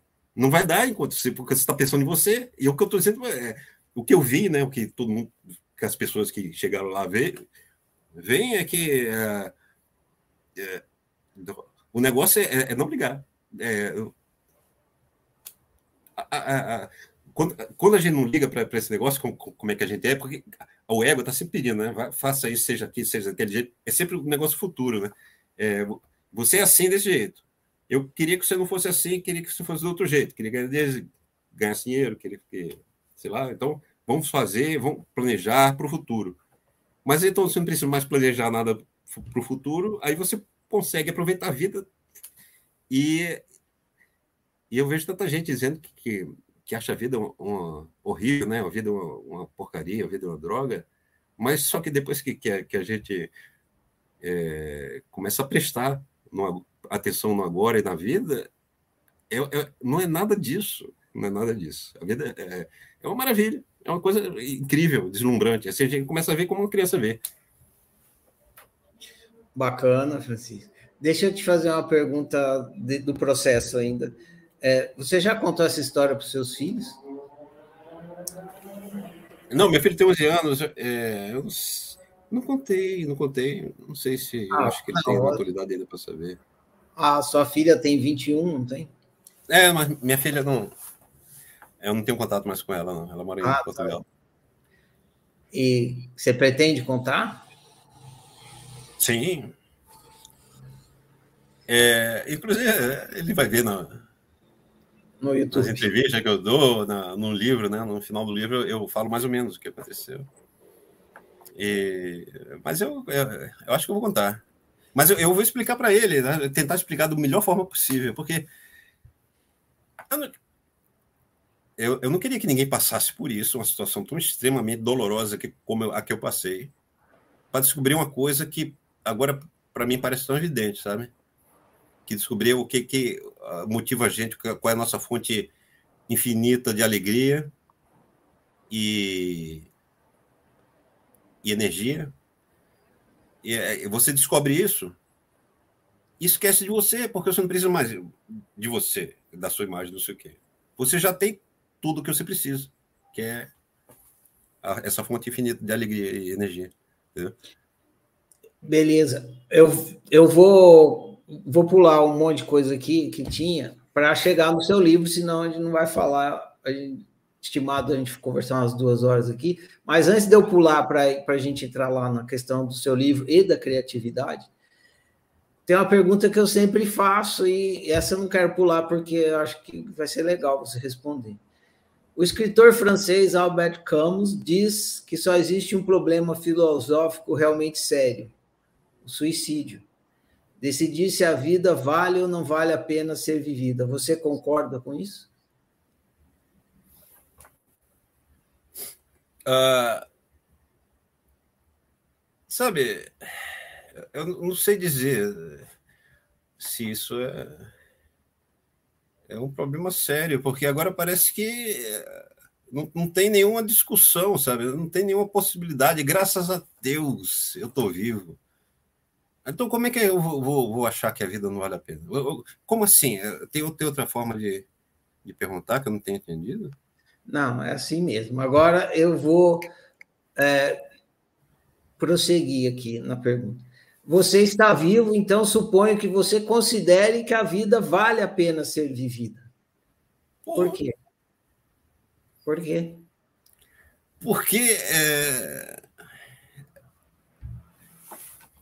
Por quê, né? Porque ela é, é assim, deslumbrante, fascinante, misteriosa, intrigante. É... É... Como se diz? uma. Acho que a, a palavra mais adequada é deslumbrante, sabe? Que é, é, é ela é linda.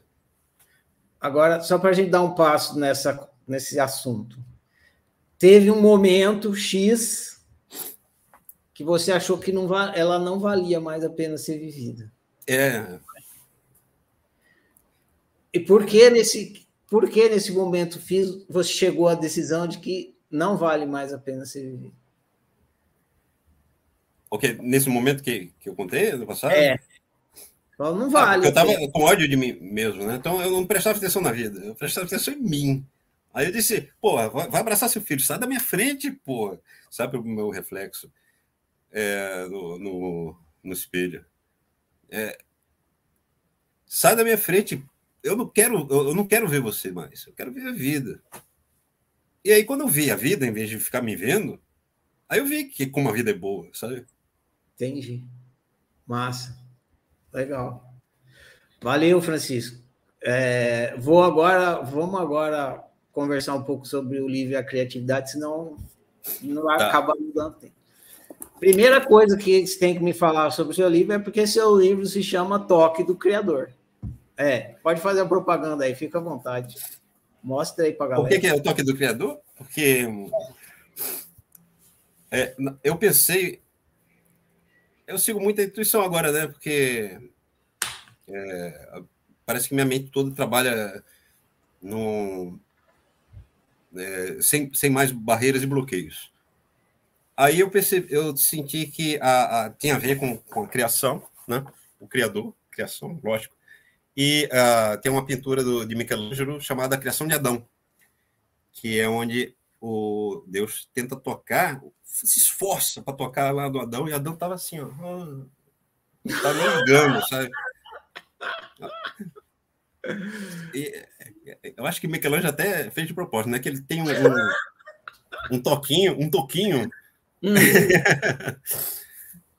é, pô, aí eu entendi, né? Que é, é como se é, a criação, a gente a gente está trazendo uma coisa que não existe, né? De algum lugar, de não sei, para a Terra, né? Para o mundo. Né? Então é como se a gente recebesse um, um toque de, de, é, de alguma coisa externa ao nosso conhecimento, à nossa compreensão, porque é, aparece, quando a gente cria, aparece uma coisa que não existia antes.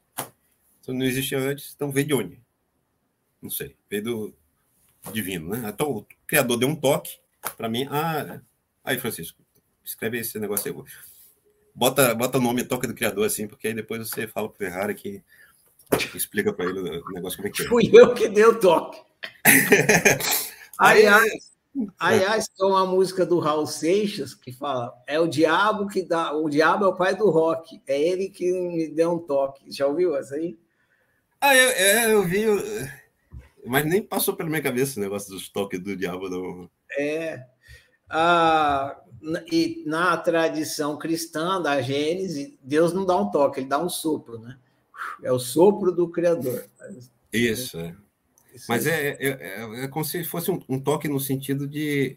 É, a gente não, vou te dar um toque, cara. Você não sabe, tem que tomar banho de vez em quando. Uhum. É um toque, é um, um conselho, né? Aí, dessa vez foi o diabo que deu, né? O, o, o, ah, ego, né? o ego deu toque, né? Pô, toma banho, cara. Pô, o que o pessoal foi pensar de você? Tomei hoje para vir para cá. Eu tô cheiro, até cheiroso. Dá para sentir aqui. aí, aí foi daí que saiu, cara. Eu, eu, eu senti como se houvesse uma, uma, uma um, nas grandes criações, nas grandes obras, a pessoa transcende a humanidade, a, a limitação do ser humano. Você não, você não mais, você não tem mais essa limitação de humano. Você consegue fazer uma coisa divina que é o que Michelangelo fez na, na escultura La Pietà, é, Van Gogh fez na, quando pintou o vento, Noite Estrelada, é, Mozart fez uma porrada de, porrada de coisa assim, é, Miguel Cervantes, sabe? É, são coisas assim que a gente, a, a, pessoa faz com a alma, sabe? Com tanto, com, é, a gente sente que, que, a, que Miguel Cervantes escreveu porque ele se sentia é, pleno quando estava escrevendo, né? Ele não pensava. É, é, essa situação que eu estou te falando, assim, a gente, quando a gente faz o um negócio da, da, nossa essência, a gente não pensa mais na gente. A gente está tão feliz, tão alegre, tão. Sabe? Olha só, cara, eu pensei nisso aí, ó. Diabo feio, né? A gente pensa que o diabo é, é aquele bicho monstruoso, não sei o quê, mas é você, ó. Tá vendo? Bonitão aí. E ainda fiz uma piada comigo, né? Com o meu minha autoavaliação de ser bonito, não, que nem tinha essa avaliação de, ser, de me achar bonitão, mas foi uma piada também, foi uma brincadeira com isso. Você. Posso continuar? Sim, sim, sim. Você teve. Eu li o livro, é, eu sei, conheço a história da criação do livro, mas quem está te ouvindo aqui não sabe como que que, que aconteceu, como é que você, as coisas que aconteceram, que você foi passando, que resultou nesse livro. Conta para gente, para quem está assistindo. Uh, eu, tipo assim, aconteceu esse negócio todo né, da Noite Escura da Alma. Né? Sim, e, e também o lance da, da, dos comentários, né? Ah, sim, é. Que engraçado, né? Eu nem me lembrava mais que eu comentava na internet, que eu sou conhecido por isso. Mas é, assim, é uma coisa que nem, nem, faz mais parte da minha. Da minha... É, mas está lá no livro e quem, quem conhece você por isso vai, ser, vai interessar na história. Conta Pois é, é muito importante que eu conte. Mas eu fiquei impressionado por a pouca importância que eu dou, é justamente o motivo que eu fiquei conhecido na, na no Brasil. É assim, pequeno Brasil. É, que é que há alguns anos atrás, como eu era engenheiro, assim, eu achava que eu, minha mentalidade lógica, matemática estava muito bem, mas só que eu deveria me cuidar mais também da parte de criatividade, da parte da intuição, da parte da sensibilidade. E eu percebi que a, a criação, a junção de ideias complexas, conectar uma ideia a outra, uma ideia complexa a outra, é muito mais inteligente do que o teste QI, que é um teste de eu fui da Mensa, né, que é uma sociedade aqui de pessoas de QI acima de não sei quanto. É 2% superiores da, da, da sociedade, a sociedade internacional que tem sobre isso. Então, eu, eu as pessoas que eu conheci lá, eu, eu disse assim, nossa, cara, é, é, tem, a maioria, sabe, elas não, elas não têm empatia, não tem. Parece que elas limitaram o mundo delas só um pedacinho pequenininho e elas são muito boas naquilo, de é, entender padrões simples, sabe? Se tem uma figurinha, outra figurinha, é, dois, quatro, seis, qual o próximo? Oito. Sabe, isso é, isso é uma coisa. É quase um teste de QI que, que é feito para. É claro que é bem mais complexo que isso, mas é. A essência do teste de QI é essa: padrões simples. A inteligência está em você encontrar relações de padrões complexos. Então eu, eu, eu percebi que isso é, uma, é a criatividade, é isso. Eu, quando você conecta uma ideia, você percebe que a ideia tem ligação com a outra que não tem nenhuma conexão. E quanto mais, é, quanto menos conexão as pessoas é, associarem a, a, essa ideia com aquela outra, mais criativo você está sendo, até chegar num ponto que ninguém associaria aquilo que você, aquela ideia, a outra, e você conseguiu associar. Então, eu criei um, um exercício na internet que era comentar as notícias é, de, de, jornais, né? Não era para fazer humor nem nada, mas eu me divertia, eu, eu ria também, porque eu e ninguém fazia isso na época, há uns oito anos atrás. E, então eu eu fazia um eu fazia um comentário criativo, enquanto as outras pessoas elas faziam comentários querendo mostrar que elas entendiam de uma coisa que elas não entendiam nada, né? julgando, é, dizendo que brasileiro é, é, ruim, nos Estados Unidos é bom, e se fosse nos Estados Unidos seria assim, e aquela coisa toda que aparece na internet. Então, só mau humor, só, só ódio, só frustração. E eu fazia uma coisa diferente. Só que eu não notava que, que isso seria bom, interessante para as pessoas. Né? Aí, então, uma vez eu apareceu a notícia, né? Se um astronauta mata outro no espaço, como é que ele tem que ser julgado. Aí apareceu um monte de gente falando, um monte de especialistas no judiciário, dizendo, não, depende de quem morreu. O cara morreu, o cara é brasileiro, então a lei brasileira. Não, depende de quem matou. O cara vai ser preso lá no. Depende de onde a nave estiver passando por cima. Depende da nacionalidade da. Aí fica aquela discussão, todo mundo querendo se mostrar muito mais sério que o outro. E aí eu falei assim: é, trata-se de um crime sem gravidade. Isso naquela época Ninguém nunca viu, né? Uhum. Pessoal, viu aquele negócio. Ué. Cara, que, que associação criativa. O cérebro da gente adora ver, é, fazer conexão entre ideias, sabe? Porque é, ele, ele fica mais plástico. Ele liga uhum. os dendritos, neurônios, faz ligações lá por dentro lá. E a gente fica é, mais capaz de, de, entender mais o mundo, mais ligado, mais isso tem a ver com, com, com amor, né? De união, assim. Você une coisas que estão separadas.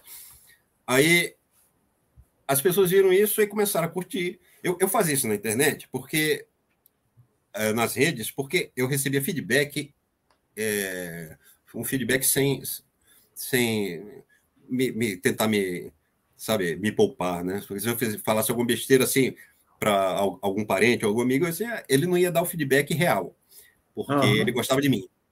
Aí se eu fizesse na rede, que as pessoas não estavam nem para mim, queriam mesmo que o outro se dançasse, aí uhum. ele, eu ia receber críticas, eu ia entender se eu estava sendo criativo mesmo, e aí eu ia aperfeiçoar meu modelo de criatividade, é, é, é, entender melhor o que é que torna uma, uma, uma ideia mais criativa. E é, é, um, um feedback mais idôneo, né? Sei, bom, um feedback mais impessoal.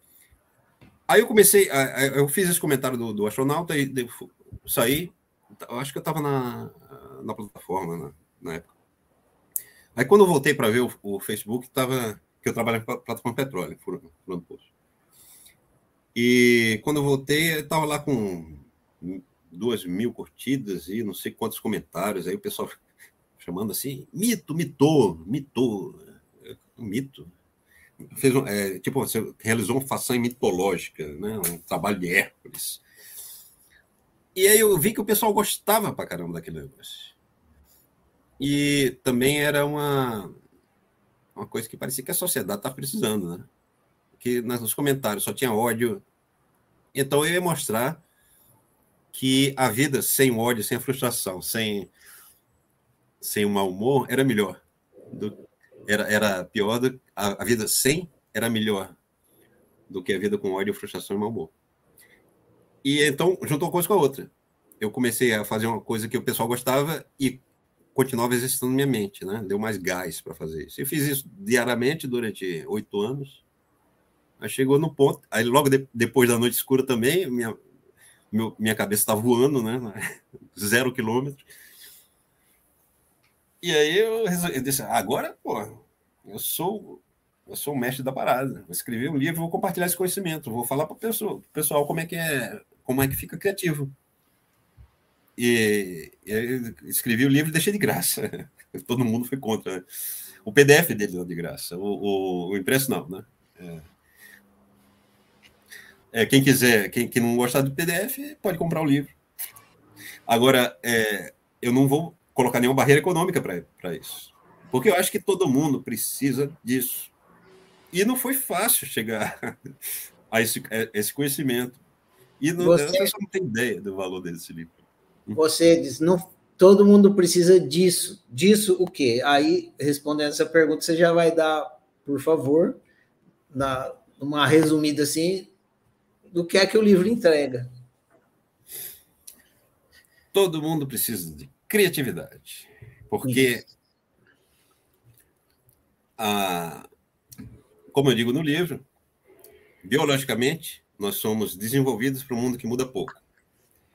Agora, o desenvolvimento tecnológico é exponencial, porque ferramentas melhores fazem ferramentas melhores. Isso é uma progressão exponencial. A, a exponencial começa o mundo mudando pouco, tá tudo bem, a gente a gente foi feito mesmo para um mundo que não muda muito, né? A gente quando a gente entende uma coisa, não precisa mais mudar. Pode guardar isso para sempre na memória. Mas uh, como muda o mundo, muda muito rápido, exponencialmente. Há 15 anos atrás, a gente não tinha smartphone, agora tem e cada vez está pior. Agora chegou a inteligência artificial, né, que vai dar uma grande solavanco aí na, vi na vida da gente.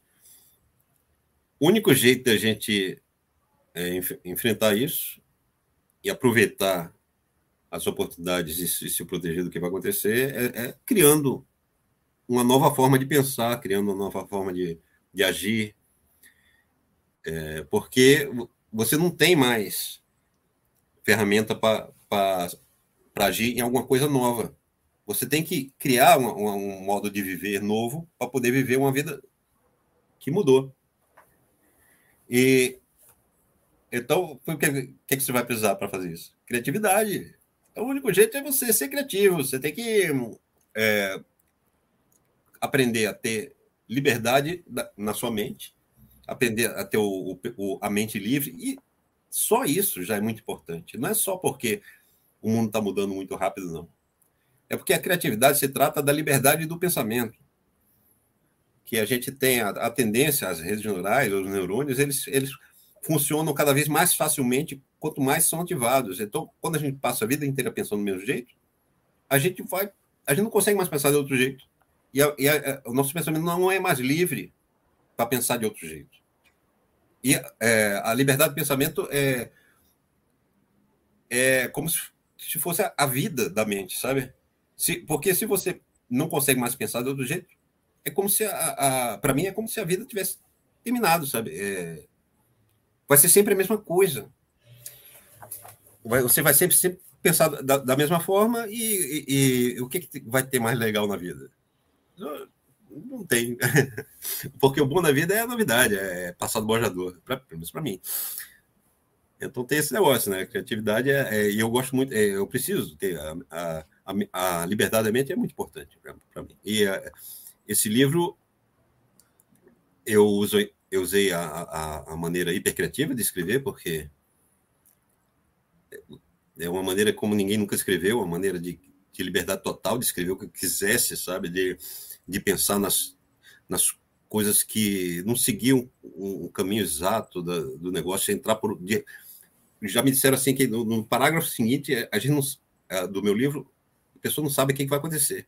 Porque tá, o tempo todo é, é, novidade, novidade, novidade, criação, criação, criação, criação. E aí, mostrando como se pensa hipercriativamente, a, a pessoa, quando lê o livro, percebe como a, mente criativa, hipercriativa pensa, ela se ajusta para pensar do mesmo jeito.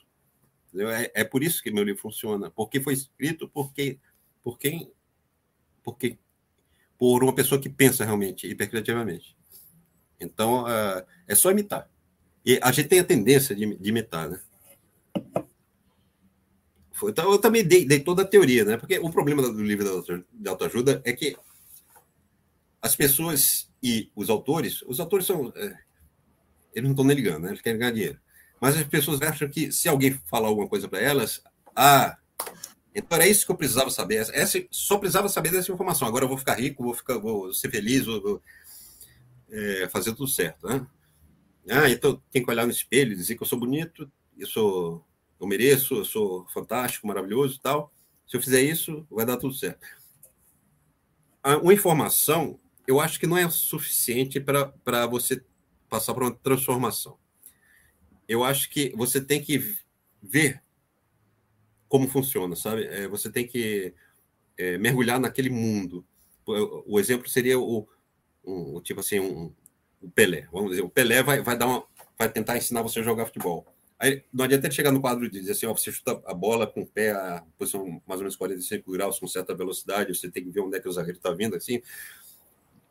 É, é muito mais é, é efetivo o Pelé te levar lá no campo, ó, chuta assim, ó, olha aqui meu pé, ó, chuta assim, tenta, tenta aí, entendeu? Mostrando como se faz. É, Livro de autoajuda é sempre assim, né? Informação. Informação não vai ser suficiente para você se transformar profundamente, não. Você tem que ver como se faz. E aí eu mostro como se faz. Mata, mata a cobra e mostro. Entendi. Eu, eu vou colocar em outras palavras para quem está ouvindo entender também, né? Ter o meu testemunho, porque eu li o livro. A forma como o Francisco escreve demonstra o que ele eh, entende e quer passar como hipercriatividade. Então, você lendo o livro, já é um demonstrativo do, da aplicação, de, do funcionamento, como é que faz para ser hipercriativo. Francisco, é, eu fiz faculdade de comunicação e fui sempre ligado à criatividade, à criação artística, não só agora, mais no autoconhecimento, mas quando era mais jovem era muito ligado à criação artística. Eu entendi exatamente o que você falou, mas na faculdade aconteceu um episódio comigo de como era considerado criativo também e um dia um colega meu de faculdade que queria ser criativo me fez uma pergunta que eu vou fazer para você. Claro, vai ser a contramão do que você acabou de falar, mas ainda assim eu quero ouvir sua resposta, se possível. Como faz para ser criativo? Leia meu livro, tá? Essa é a melhor maneira. E a única resposta que eu posso dar é essa. Leia meu livro que você vai ficar mais criativo. Porque, ou então você foque no seguinte: é, não deixar é, seu pensamento se estagnar na mesma forma de pensar sempre, sabe? Tipo, perceber a como é como é bom o sopro assim de ar fresco que tem quando a gente é, é, se permite pensar pensar coisas que a gente não é, geralmente a gente não se permitiria, né? Por causa de, da sociedade, do, do, jeito como sempre a gente foi ensinado a pensar. Mas e se for diferente, sabe? E se for. É, eu, eu, tive essa vantagem de poder morar em, e conhecer vários países que têm cultura e pensamento diferentes. Então, eu vi que as pessoas tendem a se apegar muito a um jeito de pensar e dizer assim, esse é o jeito certo, o jeito da, da outra é o jeito errado. Se parar de fazer esse julgamento e só usar a curiosidade, você já organiza sua mente para receber bastante informação, para conectar bastante informação, e, e isso vai fazer com que você tenha mais plasticidade de poder pensar diferente porque você sabe que você entende como é, é como é múltiplo e tem muito, infinitas possibilidades de pensar. E, e, eu, e você não. A gente, a, a, é, é, a, gente se sente meio seguro né, quando a gente tenta, pensar de uma forma diferente. Né? As pessoas. É, a, a, grande dificuldade que as pessoas têm na criatividade é essa, porque tira ela da, da zona de conforto. Então, eu coloco meu livro no, na poesia do Fernando Pessoa, né? Se você quer passar ali no Bojador, valeu a pena? Tudo vale a pena, né? Se a alma não é pequena. Vale a pena. Vale a pena porque a curiosidade venceu o medo. Você vai deixar que o medo te vença? Não, né? Eu, eu dei uma risada na hora que você falou, leia meu livro, porque na entrevista da semana passada, eu perguntei para o entrevistado como é que faz para chegar na iluminação. E ele falou: leia o meu livro. livro. É. ah, quer ouvir a resposta que eu dei para o meu amigo? Ah. Quer? Quero. É, vou contar rapidinho a história, porque eu, contando a história de como eu cheguei na resposta, porque na hora que ele fez a pergunta, eu mergulhei em mim. Falei, como que eu vou responder essa pergunta? É que nem você falou. Quando a coisa é muito intrínseca em você, você não sabe explicar. O Pelé não sabe explicar como é que faz para dar aquela finta lá. Ele faz, né, velho? Ele não para para pensar. Tem aquela história assim: perguntaram para a centopeia qual pé que ela colocava primeiro, nunca mais a centopeia andou, né? Porque a centopeia anda, ela vai ah, pensar em qual pé que ela é. põe primeiro, já trava. Aí, mas então eu entrei assim e aí consegui responder assim, na sequência, mas foi por causa do evento que aconteceu antes. Então, eu vou contar o evento, hum. e aí eu vou te, aí eu vou te contar por que eu dei essa resposta para o meu amigo. Esse era. A gente morava, eu estudava numa faculdade, ficava, ficava assim, tipo, três quarteirões para perto de casa, subindo a rampa. E esse meu amigo morava junto, assim, a gente morava. A gente subia junto para ir para a faculdade e voltava junto. Às vezes não, né? Porque a gente vinha do trabalho, se encontrava, mas quase sempre a gente voltava junto. Descia a ladeira lá para voltar para casa. Nessa época estava fazendo faculdade de propaganda. É, comunicação, depois em propaganda, especialização em propaganda. Aí é, a gente era muito amigo, estava na mesma classe. E tinha fazer prova de redação. E eu sempre gostei de escrever, né? Eu fazia e ele, e ele ia mal nas provas de redação. Então, quando ele começou a pedir para eu fazer redação para ele, aí falou assim: ah, você faz a redação para mim e tal. Aí eu falei: faço, é. é. É o que eu mais gosto de fazer é redação, né? Vou fazer. Aí a gente começava a fazer a prova, aí o que eu fazia? Eu fazia a minha redação caprichada, eu falava, ó, vou fazer a sua redação, mas vou fazer rápido, tá bom? Aí falou, não, qualquer jeito que você fizer, é melhor do que eu. Uhum. Eu falei, tudo bem, então não tenho compromisso nenhum com a sua nota. Ele falou, não, fica à vontade, faz do jeito que você quiser. Melhor do que eu fazendo. Aí tá bom, aí eu caprichava na minha redação, na hora que estava fazendo. Aí terminava a minha, pegava a dele. Aí a dele eu fazia de qualquer jeito, né? Porque eu não tinha compromisso tal, eu fazia de qualquer jeito a redação dela, dele. Velho, você acredita que ia sempre melhor na redação dele? É isso que eu estava imaginando que você falar. Cara, eu ia sempre melhor na redação dele, velho. Isso me intrigava, porque eu tinha caprichado tanto na minha. E a dele eu fiz fazia nas coxas, assim, de qualquer jeito. Aí eu sempre tirava nota melhor na redação dele. Quer dizer, ele sempre tirava é, nota. Você não tinha mais aquele, aquele negócio te prendendo, né? Você tem que fazer desse jeito. Você estava livre, você estava ah, fazendo negócio porque estava sentindo, gostando de fazer, escrevendo. É, exatamente. Não tinha preocupação nenhuma de tirar nota na redação dele. Foi assim que na eu escrevi minha, o livro, né? Na minha eu tinha, como eu tinha preocupação, eu ficava ali tentando uhum professor. É. Né? Ah, o que, que, o professor vai gostar? Eu, ah, nada dele, não. Aí, ah, por causa. Uhum. Isso aconteceu várias vezes, né? Eu ficava fazendo a, a prova dele. Aí, o dia que ele fez a pergunta, aí eu mergulhei nessa história, assim, foi numa fração de segundos. Eu mergulhei nessa história e me perguntei por que, que eu vou melhor na redação dele do que na minha? Fiz essa pergunta. Não sabia por quê. Mas aí eu me pergunto, por que, que eu vou melhor na redação dele que na minha? Aí, aí nação, velho. Aí eu entendi. Aí, aí eu respondi. A pergunta dele era assim: como eu faço para ser criativo? Aí eu respondi: R. Porque era exatamente isso que eu fazia. A redação que, que eu fazia para mim, eu fazia tentando acertar. Uhum. Na dele, não. Eu fazia para errar. Estava nem aí. Não estava preocupado. Não estava preocupado em acertar. Por não estar preocupado em acertar, eu era criativo.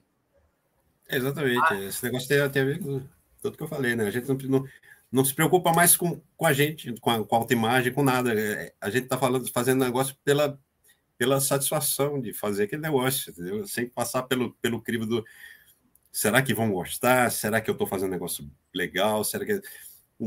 Foi assim que eu escrevi o livro. Eu escrevi o livro. É, foi bom escrever um livro sobre criatividade, porque eu pude livre para escrever. Eu escrevi do jeito como eu queria. Escrevi besteira, escrevi pornografia, escrevi coisas científicas, filosóficas, misturei tudo. Porque isso é ser criativo, isso é ter a mente livre, isso é você não se preocupar mais com,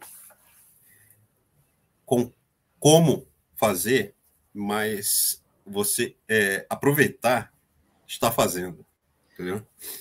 E sabe qual foi a pergunta subsequente do meu amigo? Ah. Qual que você, qual que você acredita que foi a pergunta? Eu falei, ele perguntou para mim, como que eu faço para ser criativo? Eu falei, R. Aí é. ele fez uma pergunta na sequência. Qual foi? Como faz para errar? Exatamente. Aí eu falei, ah. mano, se eu te falar, você vai fazer o que eu estou falando, e aí você vai fazer o certo. é a sinuca de bico. Eu explico isso muito na oficina. Entendi. Ah, Francisco, eu vou para os finalmente aqui, beleza? Perguntas beleza. finais para a gente encerrar aqui. É, Por que vou... São cinco perguntas finais aqui. Por que você aceitou o meu convite para essa entrevista? Porque eu queria compartilhar as coisas que eu estou descobrindo e queria mostrar, falar sobre meu livro, sobre criatividade, que é uma coisa que eu deixei um presente para as pessoas, que e as pessoas não têm ideia de como é importante e tem valor. É por isso que, que eu acho que é por isso. Eu também queria conversar com você. Eu gosto de conversar. Eu gosto, né? É, é legal conversar sobre essas coisas. Eu fico emocionado, sabe? É bacana isso, eu gosto disso. Legal. Segunda, qual pergunta eu não fiz, mas deveria ter feito? Qual é o tamanho do seu é, pé? É 44.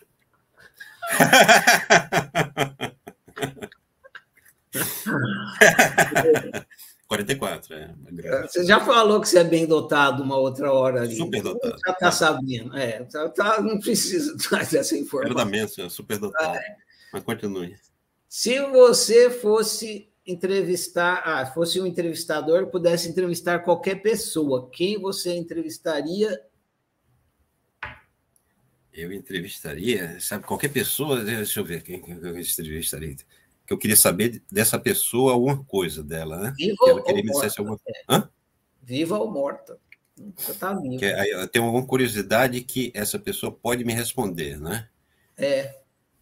Eu acho que. Deixa eu ver, cara. Quem é que eu. Que a, a, a, o óbvio, a gente já pensar em Jesus Cristo, né? Pô, falar com Jesus Cristo, o cara, sabe, é um cara gente boa, ele vai me falar as coisas certinhas, verdadeira, e ele não vai mentir para mim, ele vai, ele sabe das coisas, inclusive, né? Sabe tudo. Ele é Mas, assim com o homem, né? É filho. É, ele é filho. É. O cara manda, manda bem para caramba. Né? Então, é, sabe, com quem poderia ser, né? Poderia ser hum, Buda. Não, eu já sei que o Buda vai dizer, né? Quem é você? Eu não sei o quê, essas coisas todas. É, eu acho que eu queria levar um papo mesmo com. Uh, com talvez Michelangelo. Eu ia gostar de conversar com ele. Eu não tenho nada para perguntar para ele, não, mas eu, sabe. Eu, ah, então pensa isso, usa sua criatividade e me diz qual pergunta você faria ao Michelangelo. É, talvez eu falasse assim, vem cá. Qual é o tamanho do seu pé? É isso? Não, imagina. Ele fez Davi assim, ó, e fez também a criação de Adão também. Então, é, a, o criador faz a criação a, a sua imagem, né? Então, ser, já dá para entender como é que deve ser. Vai, então, eu acho que eu ia perguntar assim, Cânica, como é que é essa. O que você sentiu quando você é, esculpiu a Peta? Você, ah. você, como é que você conseguiu, sabe, aguentar a emoção que você sentiu. Porque deve ter sido complicado, né? Muito difícil. Beleza. Agora, se você pudesse, a quarta, penúltima, o penúltimo, se você pudesse uh, digitar no Google a pergunta que você mais gostaria de saber a resposta, o Google vai te responder, não importa qual pergunta for. O que, que você digitaria? Uh, eu, eu digitaria, eu acho que eu digitaria, né? Quando é que vai, quando é que vai ser o sinal do apocalipse? Eu acho que eu ia digitar isso. É isso que eu queria saber, eu preciso saber disso, é importante. quando que vai começar a tocar as trombetas? Uhum. Beleza. Você tem uma resposta para isso? Não. Não. não. Por isso que você ia perguntar. Beleza. É. Agora a última, Francisco. Essa é uma dinâmica. Você recebeu um celular mágico. Eu faço com meus alunos hum. e com os entrevistados assim. Esse celular ele envia mensagem para todas as pessoas do planeta, todas. Uhum. Só que você só pode enviar uma mensagem para todas as pessoas do planeta nesse celular mágico. Qual é a mensagem? É, se fosse adiantar alguma coisa, né? Mas eu acho que eu ia ter que dizer mesmo, de qualquer jeito, sem dizer que. É, eu dizer. Não, não permita que, que é, a humanidade se divida. Eu acho que eu ia falar isso mesmo. Porque eu acho que é isso que está acabando com a civilização. As divisões cada vez maiores das bolhas, das redes sociais, essas coisas assim. Beleza. Foi para todos os seres do, humanos do planeta inteiro, foi sua mensagem. Agora, nesse instante. Francisco, agradeço demais a sua aceitação aqui da, da vir fazer essa entrevista. Agradeço o papo e reforço mais uma vez, agradeço você ter compartilhado coisas que são difíceis de compartilhar assim, então em público e tal, com a gente aqui hoje, tá bom? Não, não, não, Ferrari. Eu que agradeço aí porque você me chamou aí, você teve curiosidade de saber essa, as, as coisas da minha insignificante vida e eu tipo de vir aqui falar com você e foi muito legal falar com você e o pessoal que está assistindo aí. obrigado pela atenção. E é, não foi difícil. Eu gosto de falar essas coisas, sabe? Eu gosto de me emocionar. É legal. É legal. Não tem dificuldade nenhuma de falar isso. Mas uh, uh, foi, foi, um, foi uma, uma, experiência muito agradável e um prazer te conhecer melhor. Conheci melhor pela entrevista agora e vamos continuar conversando aí por aí depois da, dessa, desse vídeo. Obrigado. Beleza. Isso aqui é pro forma, porque eu vou desligar aqui o, o, o YouTube, mas a gente vai continuar lá na sala do, do StreamYard, tá? Então, vou tá, encerrar. Para todos que estiveram assistindo essa entrevista aqui ao vivo, grato pela participação. Para quem está assistindo aí gravado, é, valeu, tá assistindo. Aqui embaixo na, na, descrição vai estar os contatos do Francisco para quem quiser saber, conversar com ele, saber do livro, comprar o livro e tal. Valeu demais. Quem está aqui vem tem outra entrevista, prossigamos. Tchau, gente. Valeu. Até mais, pessoal. Valeu.